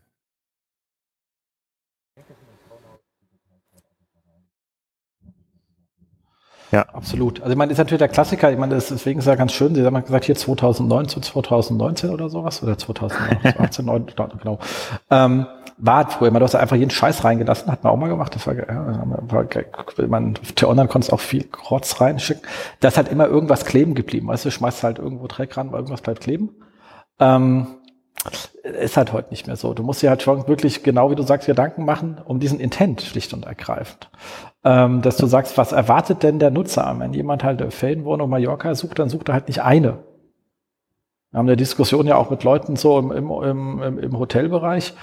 Und ich sage, na ja, Hotel plus äh, Großstadt und auf äh, die ersten drei, pf, ja, Mai, äh, da bleibt halt nur noch die Hotelbox übrig weil du bist nicht das relevante Ergebnis. Also es ist nicht so, dass ähm, hier Booking.com und HRS ähm, ähm, scheiße sind, sondern der Nutzer hat noch nicht gesagt, zu welchem Hotel er will. Das ist halt das Blöde an der Geschichte. Ähm, er erwartet nicht ein Hotel zu finden, sondern er braucht eine Übersichtsseite, entweder über die Hotelsuche von Google selber oder über einen von den Anbietern, aber das was ist, was er erwartet. Er hat ja auch noch gar nicht gesagt, wenn du jetzt ein Fünf-Sterne-Hotel bist, vielleicht will er gar kein Fünf-Sterne-Hotel, weil er das Geld dafür nicht hat oder es nicht ausgeben will oder whatever. Oder du bist halt irgendwie ein kleines, äh, feines äh, Privathotel und der möchte aber unbedingt in äh, eben zu dem Fünf-Sterne-Schickimicki-Laden oder whatever. Also du bist einfach an der Stelle noch nicht noch nicht relevant in der, in der Search Journey sozusagen. Ähm, ja. Und da stell dich nicht gegen die ähm, Relevanz. Da verlierst du schlicht und ergreifend. Ist ähm, eine sehr brotlose Kunst. Genau. Ähm, ich habe dann noch etwas hier und zwar ähm, auch eben, ich bin sehr viel Search Engine Journal dieses Monat. Da gab es etwas zum New Google Algorithm. Um geht's, und zwar geht es um ein Patent was ihr da äh, beschrieben habt. Das Schöne ist, in diesem Patent ist auch verlinkt, kann man mal nachlesen. Ähm, sind ein paar Sachen drin geschrieben, das zu meiner Meinung nach auch zu den Beobachtungen der letzten Updates äh, passen, weil da sind wir genau bei diesem Intent-Thema. Das Schöne ist geschrieben, die haben gesagt, die, im Patent selber ist geschrieben, dass der sehr gut über Machine Learning skaliert. Ähm, und die selber schreiben dann auch ganz gut, wenn man solche Patente liest, äh, wenn da Aussagen drin sind zur Skalierung, ist es mal sehr spannend weil es gibt so diverse Sachen, wo man sagt, okay, das skaliert gegen dich. Das heißt einfach mit jedem weiteren Dokument, was auf das Dokument geworfen wird, geht die Aufwand exponentiell nach oben. Das ist zum Beispiel, wenn du anfängst, wilde semantische Annotierung dran zu knallen oder so, dann kann man sagen, job, kann man so machen. ähm, ist halt teuer. Und da sagen, das klang in Ihrem Dokument eher so, als wäre es äh, rechentechnisch überschaubar, also machbar. Und das ist dann immer ein Hinweis daran, dass es vielleicht auch in Anwendung ist oder kommen könnte in näherer Zukunft. Bei denen, die eher teuer aussehen, kann man sagen, ist wahrscheinlich eher nicht in der Anwendung und kommt auch eher in fernerer Zukunft, weil äh, Rechenleistung ja steigt. Trotzdem möchte es ja frühzeitig patentiert haben, sonst patentiert es ein anderer und du musst deine eigene Erfindung nochmal bezahlen. Äh, anderes Thema. Ähm, also ich fand diese Betrachtung erstmal sehr spannend an der Stelle, dass man das hier das nochmal anschaut. Ähm, mehr dazu im Artikel. Um was es geht, die haben gesagt, es gibt sowas, dass die gesagt haben, okay, weggehen von der Einzeldokumentsbetrachtung, also ich betrachte mir ein Dokument und sage, ist es relevant oder nicht, dass man hingeht, Dokumente äh, in, in Gruppen zu pfacken und Suchanfragen in Gruppen zu packen und versuchen, die aufeinander abzubilden, ob die ungefähr zueinander passen und ob die gleichen Dokumente, die erstmal auf der Dokumentenebene gleich relevant sind, ich hole das ein bisschen abstrakt, ich versuche das gleich anhand eines Beispiels aufzulösen, ähm, in sich nochmal zu sortieren. Und dann sind wir, und das gleich mit den Suchanfragen zu machen. Und genau da sind wir beim Intent. Wir reden ja immer gerne beim Intent so äh, do, no, go. Also äh, äh, tun, äh, wo, also äh, äh, irgendetwas machen, transaktional, ähm, in, in, in informational äh, oder navigational. Also ich finde es do, no, go besser. Also tun, wissen ähm, oder wohin gehen. Ähm, das meinen die aber hier nicht, sondern das ist, was ich vorhin auch schon angesprochen habe. Deswegen geht es auch weiter zu meinem vorhergehenden Thema, dass die versuchen wollen, rauszubekommen, was sind denn die drunterliegenden Intents, also viel, viel, viel granularer vorzugehen. Und die haben das am Beispiel gesagt, ich suche jetzt einen Künstler. Das passt zu meinem Beispiel von vorhin perfekt. Ähm, und alle Dokumente, wie zum Beispiel auch das Beispiel mit den Biografien, sind per se erstmal relevant. Dann kann ich ein TF-IDF drüber laufen lassen und kann die irgendwo sortieren. Ähm, und äh, also ein TF-IDF sagt mir ja auch nur, mit welchem Gewicht der, der Term in dem Dokument dann eingeht. Ich muss dann ja nochmal ähm, im zweiten Step ähm, sagen, wie gewichtig das denn, wie gewichtig denn das Dokument gegen die Suchanfrage, gibt es denn so Cosinus, Skalarprodukt etc. pp. tausend lustige Arten von Algorithmen, die man drüber lesen kann und dann geht man irgendwie auf ein Winkelmaß oder geht man auf Länge oder whatever. Ähm, und dann kommt irgendetwas raus. Und das Problem ist, dass ähnlich geartete Dokumente relativ stark sich klumpen in dieser ähm, Relevanzbewertung. Das heißt, äh, lange ausführliche ähm, Biografien zum Beispiel klumpen sich, weil die alle ähnlich strukturiert sind vom Text. So, dann habe ich zwar in, der, in denen der Reihenfolge, aber es kann sein, dass die dann alle aktuelle Newsmeldungen wie ähm, Tourdaten wegdrücken, die per se viel weniger Informationen haben. Oder umgedreht, je nachdem, wie dein Algo gerade geschnitten ist. So, das Problem ist jetzt, dass du sagen kannst, okay, wenn ich einen, einen Künstler suche, ähm, der gerade aktuell noch viel macht, also der ist nicht verstorben, der ist noch mitten in seiner Schaffungsphase und geht halt auf Tour und so etwas, dann ist der Intent häufig, dass, also vor allem wenn da eine Tour ist, dass Leute eigentlich zur Tour wollen. Und dann brauche ich eben diese ganzen Bios nicht. Weil die Leute gar nicht biografische Daten zu ihm suchen. Ähm, und deswegen versuchen die Dokumente mit den Arten der, der, zu labeln, was für eine Art von Intent die haben. Und die Suchanfragen zu labeln, was für eine Art Intent sie haben. Und dann zu sagen, wenn ich den Intent vermute, möchte ich von denen auch mehr rausziehen. Und das Ganze über Machine Learning, über die Klickraten. Also Klickraten und äh, sich das Ganze anzuschauen. Ist eine super spannende Geschichte. Ähm, und passt auch zu dem, was ich, äh, ohne das Ding gelesen zu haben, weil wir es eh schon gemacht haben, ähm, auf Facebook rausgegangen habe, wo ich gesagt habe, wenn ich ein Update habe, finde ich es ja schön, dass Leute Domains anschauen. Aber wie gesagt, Domains bestehen bei mir aus vielen Seitenbereichen. Das ist mir viel zu grob, habe ich ja lange vorher erzählt. Was ich spannend fände, ist doch, ähm, schaut euch doch mal die Veränderung der Zusammensetzung der SERPs aus. Welche Arten von Seiten ranken da? Also sind es jetzt mehr Shops, sind es mehr äh, Ratgeber? Oder also ein Ratgeber Evergreen Content, ist es mehr News äh, Story, also aktuelle Story Content, ähm, whatever. Also da, wie ich dann auch weiter unten gesagt habe, da müsste man sich mal eine, eine, Methodik überlegen und testen. Aber ich finde sehr spannend, dass man halt, oder wie gesagt, dass man nur anhand der Zusammensetzung der Top 10 erkennen kann, was für ein was für einen Intent auf so einer granularen Ebene Google gerade aktuell erwartet oder sieht. Ich sehe ja auch, wie stark das Ding lokal ausgesteuert ist oder so. Also sehen die starken lokalen Intent, sehen die, ich kann da so viel erkennen an den Top 10. Und wenn sich das ändert, dann hat Google offensichtlich seine Meinung geändert, welcher ähm, Intent gemeint ist oder welchen sie gerade vermuten hinter den Suchanfragen. Und wie die gesagt haben aus Machine Learning, also du schmeißt jetzt kein Machine Learning an, wenn jemand eine Search Query abgibt. Das kannst du vergessen. Die Sachen müssen vorher dran annotiert werden. Also aus, also aus dem Machine Learning fallen im Grunde genommen diese Labels und die Relevanzbewertung auf Basis dieser Labels zu diesen URLs zustande. Und da haben die ganz klar gesagt, da ist ihnen die Domain egal, die betrachten die URLs. Und wenn ich so etwas dann zum Beispiel, stellt man nur mal vor, ich habe sowas in place, irgendeine Art von neuronales Netz, bla bla bla, gegen den ich den ganzen Scheiß lauf, dann mache ich das in gewissen Zeitabständen und nicht ständig. Und ich habe so ein bisschen das Gefühl, weil auch viele sagen, Core-Update, hier was zurückgedreht, hier was nicht gedreht, dass das, was sie da immer rumschreiben, eigentlich keinen neuen Algorithmus in das die einspielen, sondern dass die einfach neue Machine Learning-Daten einspielen. Ist so eine ganz wilde Theorie gerade von mir. Aber es fühlt sich so an, weil es fühlt sich so ein bisschen an wie früher, wo man ein PageRank nur alle drei Monate mal neu berechnen konnte und hat dann seinen Google Dance. Weil so ein bisschen kommt es mir hier gerade vor, bloß dass es nichts damit zu tun hat, wie viel Links ihr aufgebaut habt und ihr müsst drei Monate warten, bis Google mal wieder ein PageRank neu berechnet, ähm, sondern dass Google anhand der Erfahrung des Verhaltens und unser Verhalten ändert sich ja. Es kann ja heute sein, dass ich mich aktuell, weil einer gerade hier sich mal wieder von, äh, dass sich da irgendwie zwei äh, halbwegs bekannte Leute trennen, das jetzt gerade Gossip gefragt ist und im halben Jahr äh, nicht mehr, äh, sondern äh, dann ist es bestenfalls für ein Schülerreferat spannend über äh, Pseudo-Influencer oder irgendwas. Also ihr wisst einfach, verhält, ändert sich Verhalten, deswegen macht Sinn, die Sachen auch immer wieder neu zu berechnen, weil die Welt sich verändert und damit auch die Intents. Ähm, da ist natürlich jetzt drei Monate eigentlich zu langsam. Das müsste man etwas öfters machen, aber da das halt doch sehr intensiv ist, weil ich muss das ja für meine ganzen Queries machen, dann muss ich Testdaten haben, Trainingsdaten haben, Testdaten haben, muss gucken, kommt per se das Ergebnis etwas besser raus, bevor ich es live nehme. Also ist ein bisschen Arbeit hinten dran.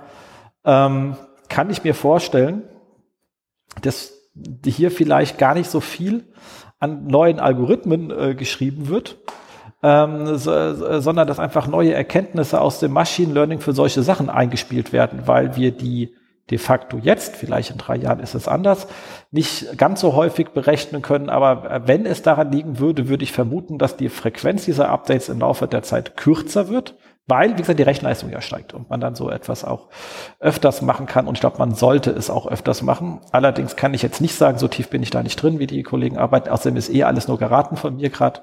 Ist eine wilde Theorie. Ich freue mich mal über eure Kommentare ähm, zu diesem Thema. Ähm, wahrscheinlich brauchst du auch eine gewisse Menge. Also wenn du das jetzt so untertagig, stell dir mal vor, wir wären so schnell, dass man das untertägig machen könnte, da wird es wahrscheinlich nicht signifikant viel ändern und ich habe auch zu wenig ähm, Klickdaten. Also da muss ja eine Menge äh, zusammenkommen. Ähm, aber das spielt, würde ein bisschen reinspielen mit allem, was du auch so ein Rankbrain brauchst, dass du halt lange Queries zusammenführen kannst, damit du halt auch für die sehr nicht so häufig gesuchten Queries halt signifikante Klickzahlen zusammenkriegst, wenn du da mehrere zusammenbündelst, dass du so Binges bildest und all dieser ganze Kram. Ich habe so ein bisschen, also zumindest würde es zu den Beobachtungen passen. Und jetzt ist natürlich Warnung an mich selbst. Wenn ein etwas plausibel erscheint, ist immer die schlimmste Gefahr, dass man sich äh, selbst in die Irre leitet. Also ich könnte auch sein, dass ich hier Käse erzähle. Aber denkt einfach mal drüber nach. Man möchte euch ja auch manchmal an so Gedankengängen ähm, teilhaben lassen. Aber ich finde das erstmal für mich einen Bestand, äh, interessanten Gedankengang für die nächsten Klingt Wochen. Klingt für mich ähnlich plausibel. Also ich meine, ich bin da jetzt ja auch. Also, verfolgen. Stefan, wie siehst du das Thema? Denn? Sind ja auch, also ich, ich empfinde diese ganzen Updates nicht mehr besonders monothematisch und ähm, ich kann mir gut das vorstellen. Ich meine, wenn ich mehrere Faktoren in einem Modell irgendwie abbilden kann, dass man das über sowas abbildet ja, und das darüber skaliert, ich ja als plausibel. Ja, also es ist immer.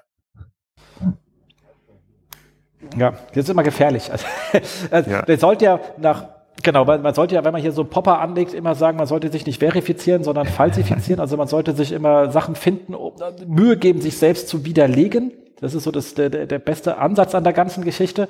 Ich habe jetzt aber noch keinen Testaufbau gebunden, wie ich versuchen kann, mich zu widerlegen an der Stelle, weil wir reden jetzt hier ja wirklich ähm, ähm, von äh, großen Sachen. Ich sehe nur, wenn wir so rangehen an den Kunden, dass wir uns so Sachen in dieser Art und Weise anschauen, wir aktuell nicht ganz unerfolgreich damit sind, mit dieser Herangehensweise.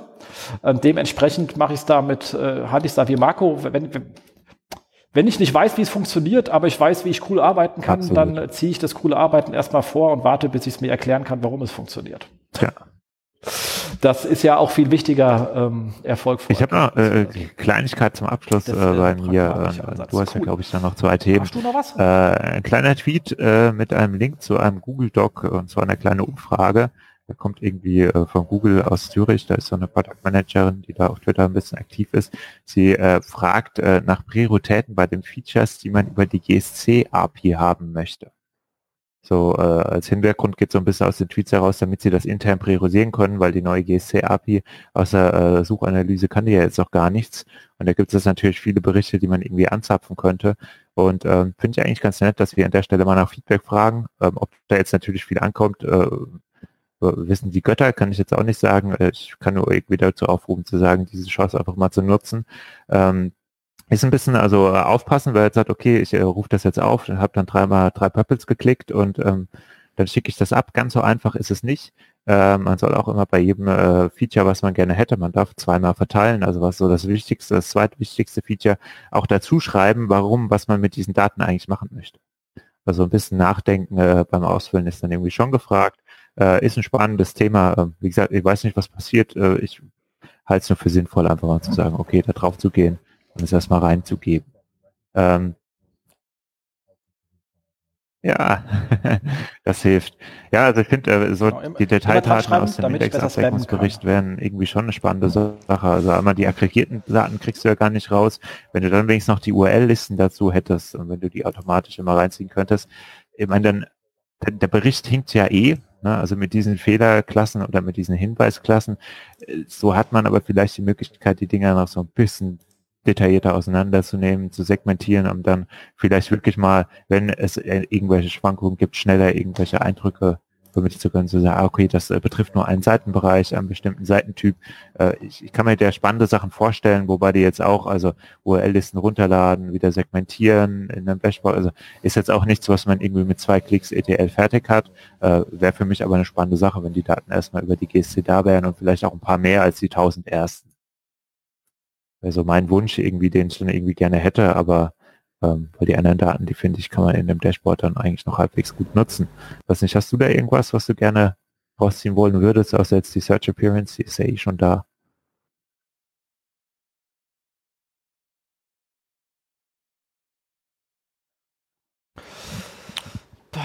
Also alles andere auch. Meine, also, natürlich, auch also, lustigerweise äh, führen sie dann wieder als extra Kategorie ähm, äh, Core Starts und Errors ich mein, auf, wo ich dann so denke, das gibt es doch eigentlich nicht mehr. Ähm, ja. Genau, aber äh, in der, in der alten ist es ja noch so. Ähm, ja, also bei den Errors hätte ich halt weiterhin gerne bei den 404ern die, Link, die linkgebenden Seiten. Das ist ja, äh, ich glaube, das sollte man da auch gleich mal anmerken, weil es ist ja ein Riesen-Fail bei der neuen. Ähm, das ist einer dieser Riesen-Fails bei der neuen Search-Konsole. Du kannst dir ja die 404er anschauen, aber wenn du draufklickst, dann sagt er dir halt, ist eine 404. Sagst du, ja klar, deswegen steht es in dem Report, du Pappnase. Das wusste ich vorher schon, aber das war es an Informationen, die du hast. Du kriegst nicht mehr angesagt, von wo die 404 verlinkt ist. Und wie man nie Leuten immer wieder sagen kann, eine 404-Seite, die nicht verlinkt ist, ist kein Problem. Da müssen wir keine Weiterleitung machen und sonst irgendetwas. Es kommt niemand hin. Ähm, die ist nur dann ein Problem, wenn sie verlinkt ist. Und wenn sie intern verlinkt ist, bau bitte die Links ab und stell sie auf was Richtiges und fang nicht an, bei dir wilde Weiterleitung aufzurichten. Und wenn sie extern verlinkt ist äh, und du kommst und die Links sind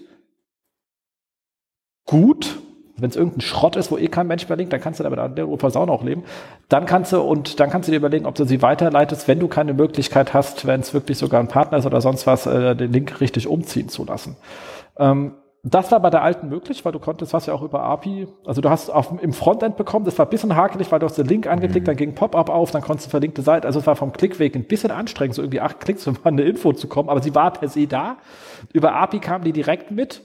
Ähm, und äh, dann kann man die relativ gut durchklassifizieren und ähm, ähm, daraus Listen generieren für den freundlichen äh, Student, der die abarbeiten kann.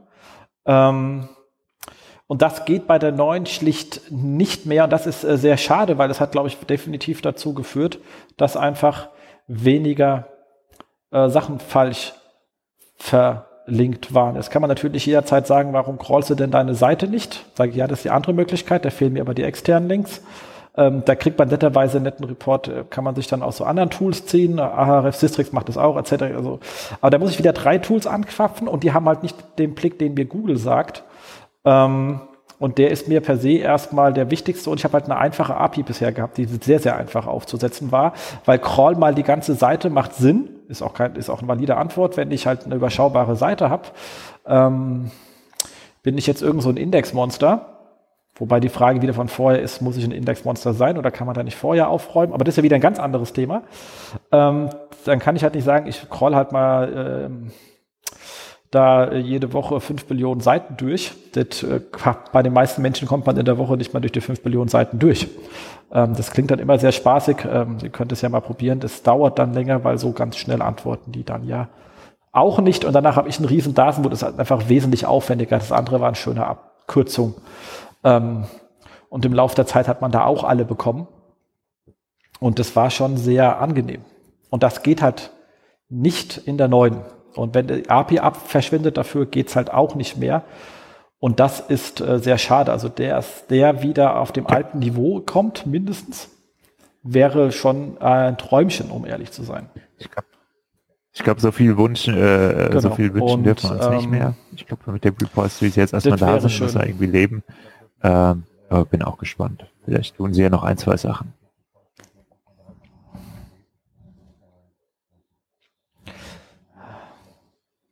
ja, soll Patrick Ihnen ganz ja. lange Text schreiben, dann machen Sie es vor lauter Verzweiflung, weil der Text so lang ist. Bevor Sie darauf antworten müssen, weißt du, dann geht es schon.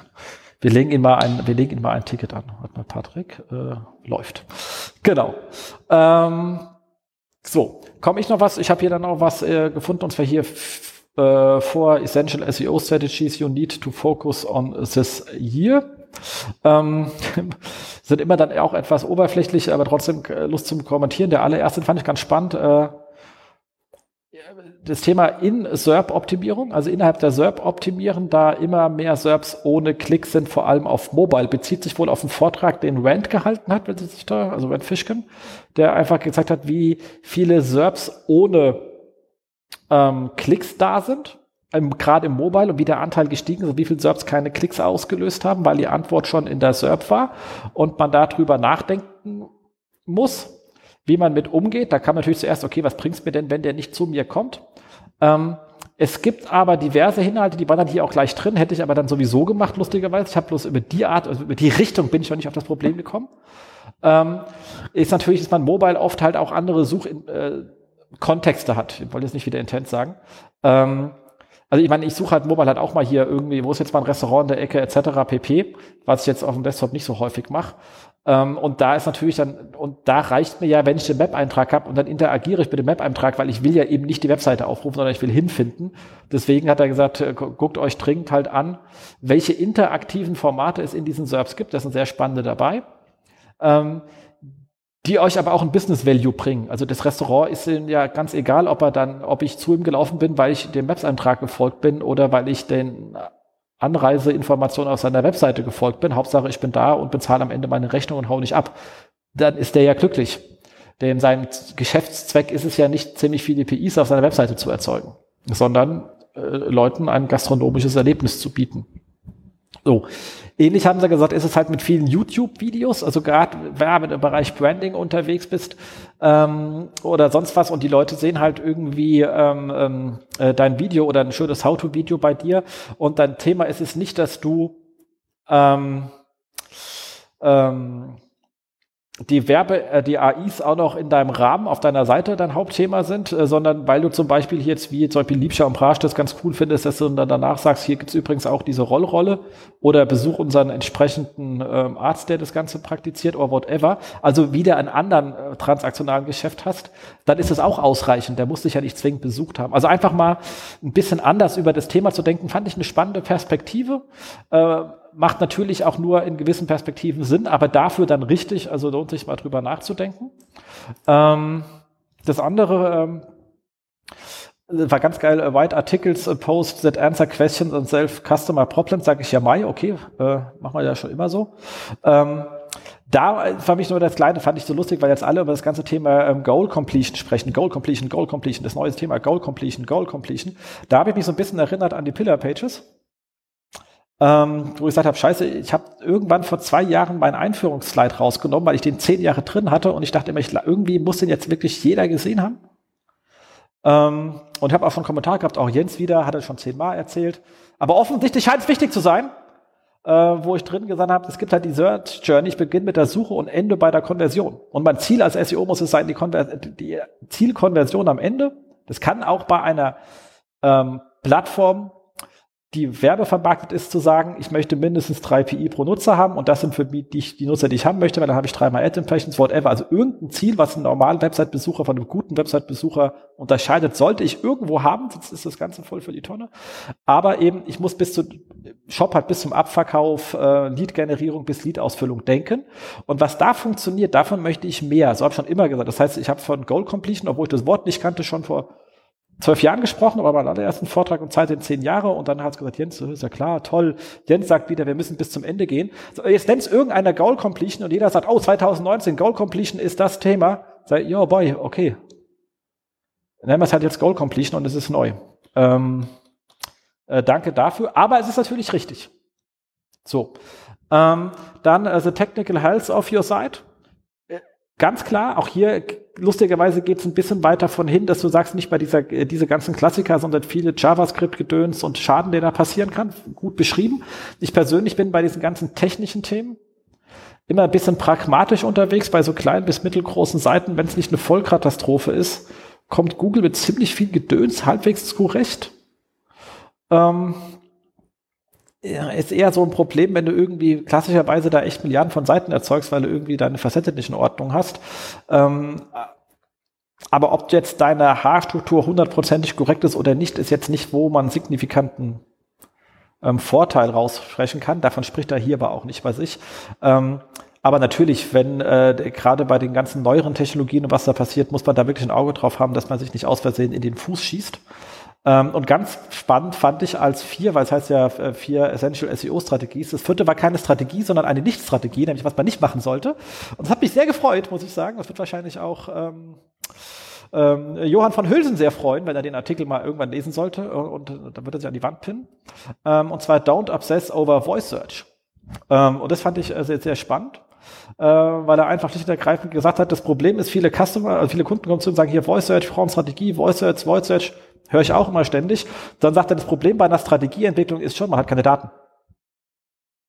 Es gibt keine Daten. Es gibt keinen Toolanbieter, der dir sagt, in der Voice Search wirst du als fünfte Position genannt oder so. Es gibt keine Daten.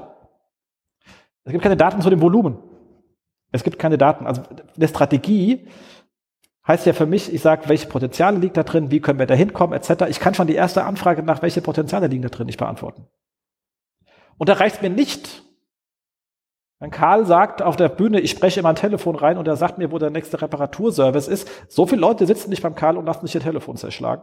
Und selbst wenn es sehr viele sind, ich weiß nicht, wie viele es sind und ich weiß auch nicht, wie viele mit dem Alexa reden. Ich habe keine Daten. Und ich weiß auch nicht, was sie mit ihnen reden. Ich habe keine Daten. Das ist sein größtes Problem. Sagt er, ich habe keine Daten, also kann ich nicht verifizieren. Ich kann keinen Business Case aufsetzen, weil mir die Daten fehlen. Das letzte hat er gesagt, was viele Leute immer sagen, ist, es ist ja geil, Voice ist viel einfacher, weil ich kann ja fünfmal schneller sprechen, als ich reden kann. Ich persönlich glaube, ich kann 15 mal schneller sprechen, als ich, äh, äh, Entschuldigung, sprechen, als ich schreiben kann. Ähm, ähm, und äh, das spricht ja dafür, dass Leute gerne Voice machen. Aber, und das hat gesagt, was die Leute nicht sagen, ist, wir hören in der Regel fünfmal langsamer, als wir lesen können. Weil man querliest, scannt etc. Das geht beim Hören nicht. Jeder, der Hörbücher hört, und man sagt auch, wie viel Zeit er braucht, sich ein Hörbuch anzuhören, ist mal ein Vergleich, wie lange er braucht, um so ein Buch zu lesen. Also gerade wenn man wieder merkt, ah, jetzt schweifen so ein bisschen ab, das lesen wir mal kurz quer und sagen, ah, guck hier, hinten geht's weiter mit dem Gemetzel. Ähm, weiß, dass man doch wesentlich schneller lesen als hören kann. Außer es wird hochkomplex. Ähm, aber dann ist man beim Hören meistens lost. ähm, das heißt, der Ausgabekanal ist bei weitem nicht so attraktiv, wie er immer gesagt wird. Der Eingabekanal ist attraktiv. Ich glaube deswegen ja auch mehr an Devices mit Monitor, also wo ich was reinspreche, sehe mal am Telefon und kriege dann die Liste zurück. Dann ist es aber per Voice abgesetzte Suche. Dann ist mir relativ egal, ob ich die getippt habe oder ob ich die gesprochen habe, dann bin ich beim Standard SEO, wo ich meine Daten habe, meine Suchvolumen, da ändert sich an meiner Arbeitsweise ja noch gar nichts. Ähm ja, und deswegen sagt er klar, man sollte das Thema weiter beobachten. Ist so ein bisschen wie äh, Mobile Search, so, das sollte 2005 kommen, 2006 kommen und man dachte sich nur so, ey, auf meinem komischen vier Farb Monitor mit 80 mal 80 Pixel, was soll ich denn da anfangen mit? Da kam er erst, als das richtige Device mit dem iPhone rauskam, Zug drauf. Äh, zwei Wochen vor iPhone war Mobile überhaupt nicht denkbar, dass du da irgendeine sinnvolle Experience hinkriegst. Und dann habe ich aber gesagt, okay, können wir einfach vergessen, da ist keiner. Weil da war keiner, außer Hardcore-Enthusiasten. Ähm, und jetzt ist es so, die Assistenzfunktionen von den Dingern sind geil.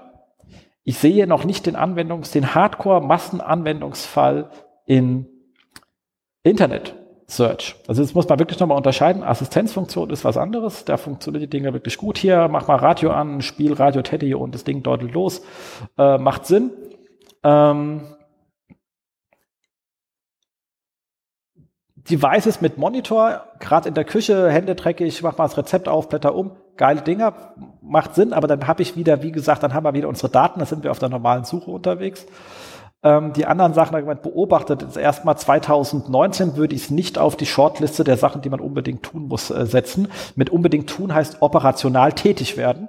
Beobachten, ja, weil es kann ja sein, dass ähm, der Steve Jobs, der Voice Search nächsten Monat mit einem geilen Device um die Ecke kommt, was all diese Probleme, die im Moment noch da sind, hinsichtlich Usability, wie gesagt mit dem Hören, ähm, löst und da etwas, etwas kommt, auf was wir alle nicht gekommen sind, weil auf die Lösung des iPhones ist auch einfach überhaupt niemand gekommen. Ähm, dementsprechend kann sich das heute Tag über Nacht ändern, aber im Moment braucht man da jetzt nicht äh, sechsstellige Budgets zu allokieren, ähm, um SEO für ähm, Voice zu machen. Dann geht lieber rein und sagt, gut, gute Skills, ähm, gute Assistenten, die zu meinem Business Case passen. Absolut d'accord, ganz großer Haken dran, sind zwei ganz getrennte Themen. Ähm, aber Voice-Strategie ist für mich gerade nicht Voice-Search-Strategie. Das ist ein Riesenunterschied, die sehe ich aktuell nicht. Das fand ich an ja, äh, äh, seht, spannend. Wie ist deine Meinung? Immer ein bisschen blöd, aber kannst du mich an der Stelle erstmal genau Aber wie ist deine Meinung? Dazu. Was Voice Search angeht, das ist, äh, scheint mir noch irgendwie nicht äh, so marktreif zu sein, dass ich dafür jetzt Strategien brauche. Ich finde immer diesen Case, also ähm, als Assistenzfunktion zu Hause, hat es schon recht gesagt, funktioniert und alles andere ist halt, ich, ich, ich kann mir das, da bin ich vielleicht aber auch zu unkreativ, auch immer nur als Kombination äh, oder in Kombination mit anderen Sachen vorstellen. Also wenn du irgendwann eine ganz andere Interaktionsgeräte noch dabei hast, da kann ähm, das äh, an der Stelle unterstützen, dass man irgendwie äh, Sprachbefehle irgendwie mit reingibt, aber so den richtigen Case nur über Voice, ohne irgendwie jetzt richtig, das ist, ich sehe das irgendwie jetzt noch nicht. Und also erst recht nicht im SEO. Ja. Ja, sehr schön, dass wir uns da einig sind. So, letzter Punkt, Gary Illis, äh, PubCon äh, dieses Jahr. Hat was zu dem Ganzen nochmal zum ähm, äh, Pinguin Negativ SEO Links Gedöns.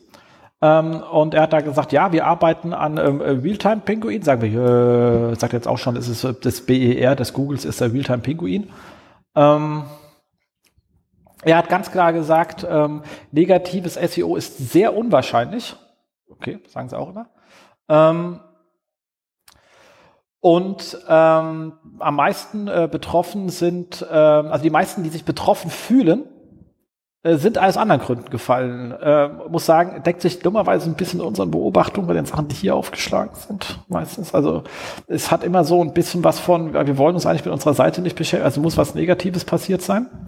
Äh, das ist immer die erste Ausrede, da kannst du lange dich mit beschäftigen und am Ende zu keinem Ergebnis kommen, weil das Nicht-Vorhandensein von etwas nachzuweisen ist mathematisch nicht so ganz einfach, äh, um es ganz, äh, um es nett auszudrücken.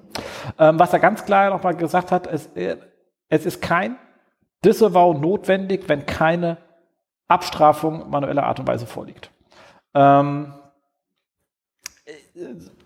weil, wie gesagt, äh, viele schlechte Links von Natur aus gar nicht berücksichtigt werden. Er hat gemeint, die haben aufgrund der ganzen Disavow-Listen ziemlich gut äh, ihren Algorithmus der, der Standard-Link-Bewertung auf Tour gebracht, dass er schlicht und ergreifend viele Links gar nicht berücksichtigt, die da so passieren. Und wir wissen ja alles, es gibt ja diese hier ähm, Websites on irgendwas, die einen alle, die jeden Depp, also die automatisch erzeugte Linklisten machen. Und wer dann seine neuen Links mal reinschaut in der Search-Konsole, ist mal Seiten drin, wo du denkst, ach, was ist das wieder für ein Käse? Und der meint, okay, ist halt da, äh, braucht euch nicht zu äh, interessieren. Er hat gesagt, auch vor allem auch keine Angst haben vor Porno-Links. Ähm, tut euch gar nichts. Wie gesagt, Schrott beachten wir nicht. Ähm, das hat er gemeint, schl schlimmstenfalls ähm, haben wir es noch nicht rausgefiltert und direkt mal kurzzeitig besser. Ähm, dann freut euch, äh, bis er wieder weg seid. Dann seid ihr aber nicht abgestraft worden, sondern wir haben einfach weitere äh, schlechte Link-Cluster rausgenommen. Das ist dann keine Abstrafe, ähm, äh, sondern freut euch über die Zwischenzeit. Aber ihr dürft ihn natürlich gerne trotzdem disavowen, wenn ihr euch einfach besser fühlt. Also das manuelle Disavow ist das Globuli des SEOs sozusagen, seine Aussage. Ähm, da es aber auch nicht wehtut und jeder, der sich damit wirklich besser fühlt oder schlechte Erfahrungen gemacht hat, macht es einfach weiter. Ähm, ich glaube, dass er in 90 Prozent der Fällen recht hat. Ich glaube, es gibt immer die einen oder anderen Ausreißer. Ich glaube aber auch, dass die SEO-Szene das Thema etwas überstresst, gerade ähm, wenn man so sieht, wenn man es mal anschaut bei ähm, Kunden, die von irgendwo herkommen, was da so an Leistung geflossen ist, ist so dieses Thema, wir machen Link-Monitoring und regelmäßige Disavow ähm, Pflege als Standardpaket, äh, da sagst du, okay, es lässt sich halt einfach verkaufen, man muss auch mit keinem reden, man hat keine technische Anforderung, man hat kein PM, man kann es komplett alleine machen. Ähm, ist ein nett verkaufbares Produkt, lässt sich super über Angst verkaufen, ähm, äh, triggern.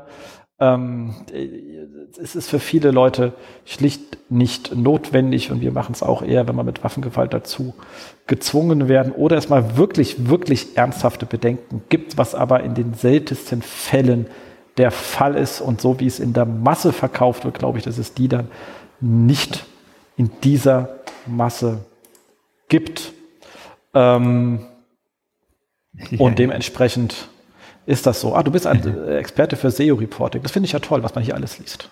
Nebenher. Entschuldigung, ich habe gerade unser Slack noch offen. Ja, also ich, ähm, zu den Links äh, genau, ich glaube, damit noch, sind wir jetzt also fertig. Ich würde an der Stelle auch sagen, wenn, wenn ich jetzt historisch, also wenn ich aber weiß, dass historisch irgendwie Mist gebaut wurde mit der Domain. Das heißt irgendwie so Linkbuilding und auch wenn es jetzt noch nicht gescheppert hat, aber ich weiß eigentlich auch schon irgendwie, wo der Hund bekam. Also bei so klassischen Fällen würde ich schon auch mal so ein Disabo auf jeden Fall noch nachschieben.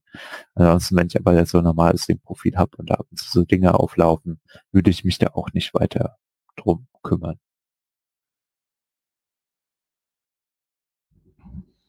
Ja, ja. Ja, wenn ich missgebaut habe, dann weiß ich ja, dass ich missgebaut habe. Aber ja. es sind doch eher auch so ein paar so Standard-Mittelständler, die dann wilde SEO-Panik versetzt werden manchmal. Wo ich immer denke, ach Gott, was tut er den armen Menschen dann immer an? Ähm, muss nicht zwingend sein. Tut mir leid, wenn ich jetzt drei, vier Leuten ihr Geschäft kaputt gemacht habe. Ähm, ist halt so.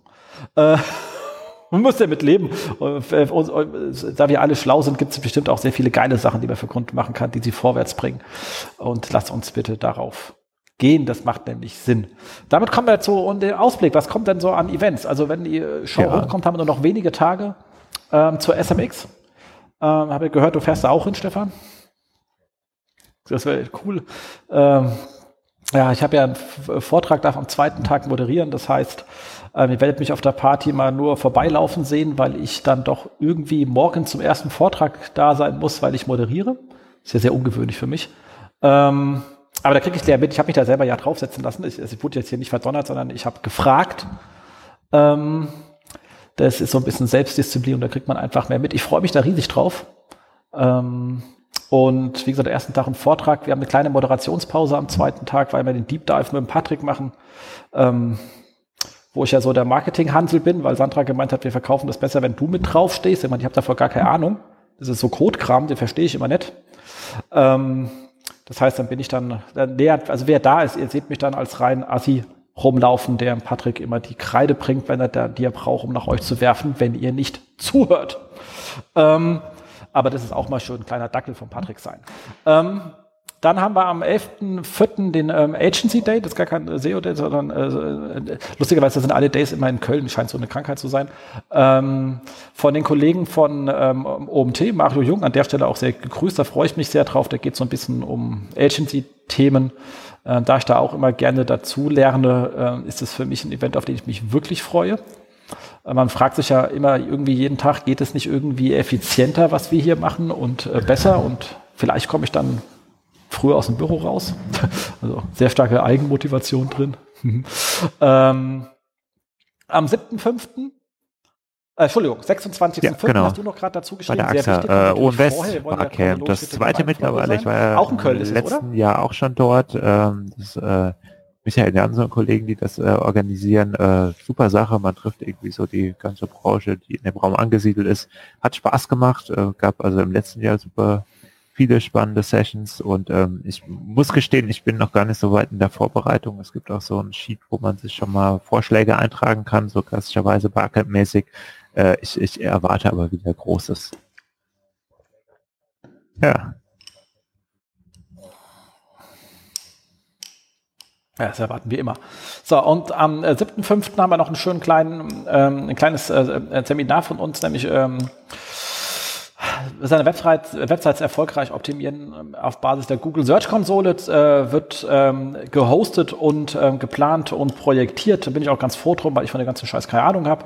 Ähm, von der 121 Watt, ähm, das mache ich hier zusammen mit dem wundervollen Peter am 7.5. in Berlin. Ähm, für jeden, der sagt, äh, Berlin ist eine Insel, ich bin irgendwie im Westen und äh, dieses Flyoverland ist mir zu weit. Ähm, das Ganze gibt's ja auch im ähm, Oktober, am 8. Oktober auch nochmal zusammen mit uns zwei. Äh, in Frankfurt habe ich mir sagen lassen. Aber jetzt erstmal 7.5. Berlin. Wer sich noch nicht angemeldet hat für einen ähm, netten Taler, kann das noch tun.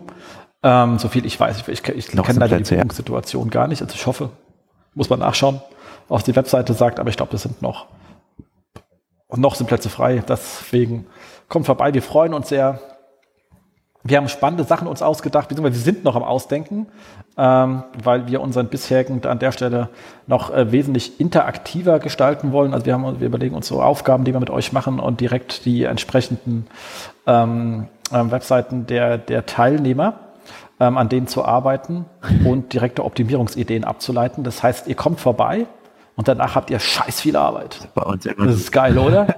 Gebt Geld aus, um richtig viel Arbeit zu kriegen. So ist das Leben der Berater. Genau, exakt. Und last, äh, last but not least kam äh, raus äh, von ähm, äh, die ganzen Thema SEO-Jobs. Da habe ich jetzt dieses Mal relativ wenig E-Mails bekommen, aber ähm, Jan, äh, der Jan äh, Brakebuch, der ja im Podcast war, hat danach gesagt, Mist, ich wollte noch äh, äh, Jobthemen äh, troppen. Da ich gemeint, okay, das nehme ich dann einfach jetzt mit in die Sendung rein. Und so, ihr habt ja ihn gehört. Wer nicht gehört hat, bitte dringend anhören. War ein saugeiler Podcast. Hat auch viel mit Medic zu tun und äh, holistischen Pages und Pillar-Pages, also Verteilerseiten und Rahmenartikel und wann was besser ist.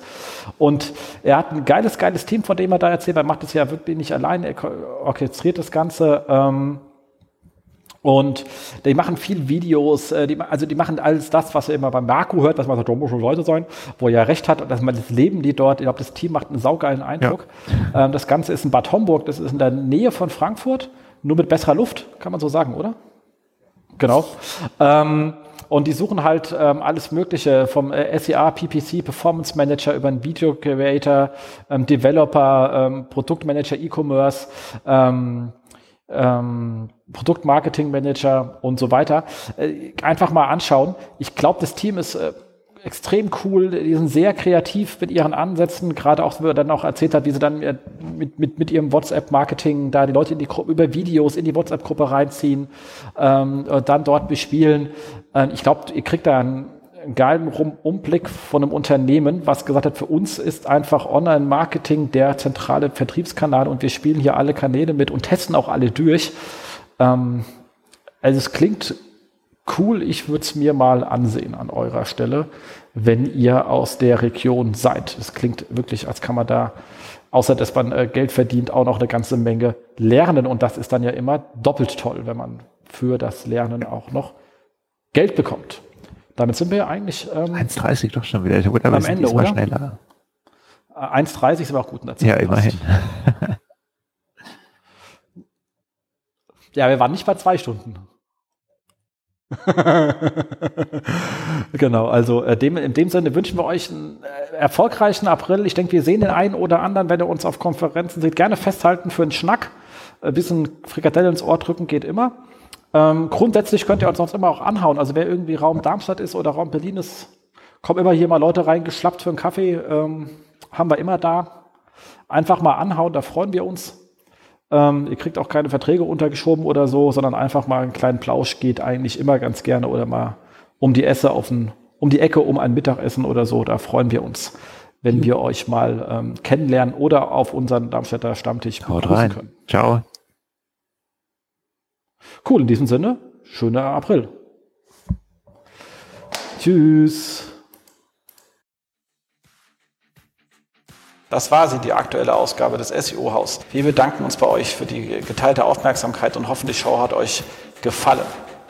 Kommentiert in unserem Blog, wir freuen uns über jede Art von Kommentare oder auf unserer Facebook-Seite. Wir beantworten alle Kommentare möglichst zeitnah und vergesst nicht, uns auf iTunes zu bewerten, weil ihr wisst, iTunes ist das Gold des Podcasts. Dementsprechend bitten wir um viele, viele reichliche 5-Sterne-Bewertungen, am besten mit coolen Kommentaren. Danke dafür. Dann hören wir uns in zwei bis vier Wochen wieder und wir freuen uns, wenn ihr dann wieder einschaltet bei dem SEO-Haus. SEO von uns für euch. Und jetzt Rank Well.